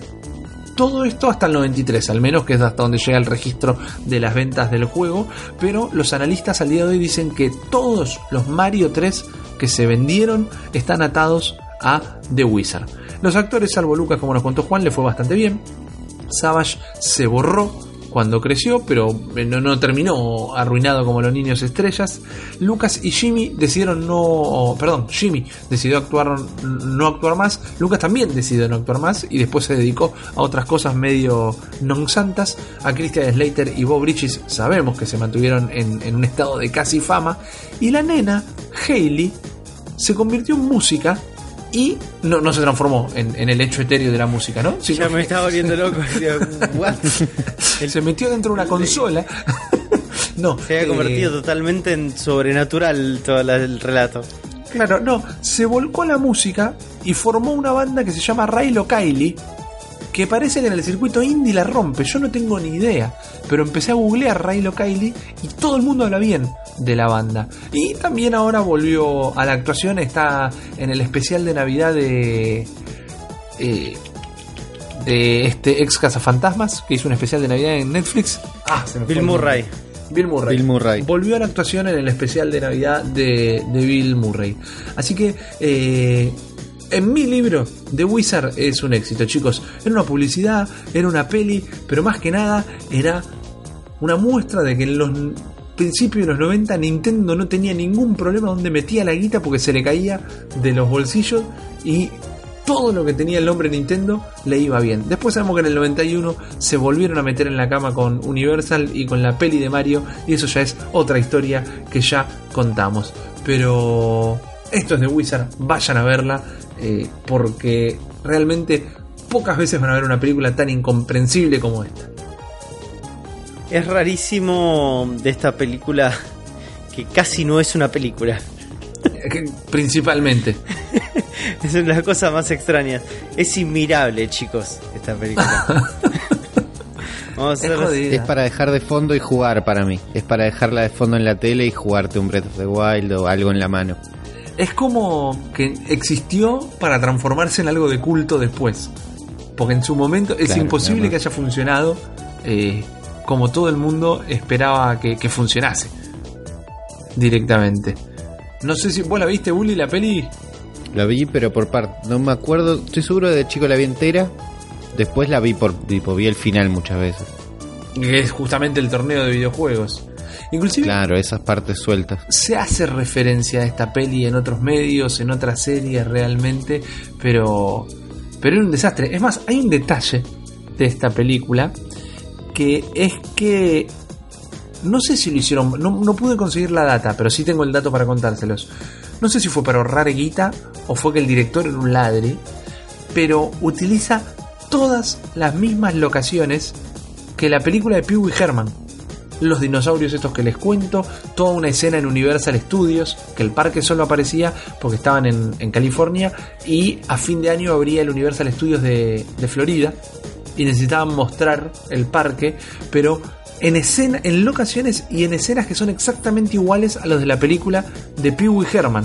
Entonces, básicamente no tenía ningún lineamiento original. Lo único que tuvo original esta peli fue el final, que era cuando el nenito se metía en el dinosaurio este a dejar las pertenencias de su hermana fallecida, que el estudio se, se negó rotundamente a meterlo en la peli, pero lo que hizo el director es lo filmó igual, lo metió en el corte igual y cuando fueron a hacer los focus groups y los las proyecciones de testeo, a la gente le gustó mucho este final y el estudio dijo, bueno, nos la metiste, pero a la gente le gusta, larguémosla así. Pero el estudio ni siquiera quería que la peli tuviera un fin de toda la parte emocional. El estudio quería que terminara con eh, el torneo. Y otro dato más curioso, y con esto le pongo el punto final, en ningún momento de la película se dice la palabra Nintendo. Mentira. Es más, en un momento llaman a, llaman a la hotline de la Nintendo Power y la revista se llama Power Magazine. Por más que el logo de Nintendo aparece en todos lados, ¿eh? En el Power Glove, en los juegos, en las consolas. Christian Slater, eh, como tenían que estar mostrando juegos de Nintendo todo el tiempo, pero Christian Slater y el padre eh, estaban viajando para encontrarse con los pibes, no paraban en los salones de arcade como los otros pibitos, eh, llevan una NES encima todo el tiempo y cada vez que llegan a un hotel se ponen a jugar a la NES. Y el padre lo caga pedos a Christian Slater y un día Christian Slater se despierta y el padre está jugando al juego de las tortugas ninjas recontra enganchado y diciendo acabo de pasar el tercer nivel. Que vale aclarar también que fue el único juego no licenciado de Nintendo, es decir, de terceros, que era de Konami, si no me equivoco, eh, que aparece, en la, película pero no se dice, no se pronuncia la palabra Nintendo en ningún momento y esto fue todo un comercial garpado por Nintendo. Inexplicable, inexplicable. Me imagino que muchos de ustedes... De última, con lo grotesco que es este product placement descarado en forma de película, no decir Nintendo es como una estupidez. Claro, uno de los pibes se tendría que llamar Nintendo directamente. no, no, decir, Nintendo, ven a tomar tu, tu leche chocolatada. Sí, madre Nintendo. Es como. Por ahí es algo japonés. Es, como censurar los genitales en una porno. Es como, ah. hace toda la peli, no lo digas. No sé, es incomprensible. Si un día eh, eh, este podcast llega a algo realmente grande, tenemos que hacer una proyección en un cine, Porque. De Wizard. Sí, esto hay que compartirlo directamente. Yo les digo, están escuchando esto probablemente un viernes, eh, miren la peli este fin. No, se, van a arrepentir, pero de alguna manera no. ¿No? Va a estar todo bien, diría Uli, te digo yo. Va a estar todo bien. Así que muchachos, esto fue el cerebro de la bestia del día de hoy. Espero que lo hayan disfrutado un montón del día de hoy, del día de mañana, del día de pasado, cuando lo estén escuchando, nosotros nos encanta que compartan todo esto con nosotros. Saben que nos pueden escribir a arroba la bestia pod en Twitter. Saben que Cerebro de la Bestia Pod es nuestra cuenta de mail, donde estamos comenzando a recibir algunos tímidos correos. Saben que nos encuentran a nosotros eh, en, nuestras redes. Saben que. ¿A dónde te encuentran vos, Juan? A mí me encuentran en arroba Voltron y en todas las cosas relacionadas a Zona Fantasma TV, obviamente. ¿Y a vos, Uli, dónde te encuentran? Me encuentran como Ulises FTW en Twitter. Y yo soy Rippy Risa y estoy acá diciéndoles a todos ustedes que muchas gracias por la banca de siempre. Hagan un montón de comentarios, queremos saber todo lo que están pensando, pero más que nada queremos que nunca se olviden que este fue otro episodio de El cerebro la bestia.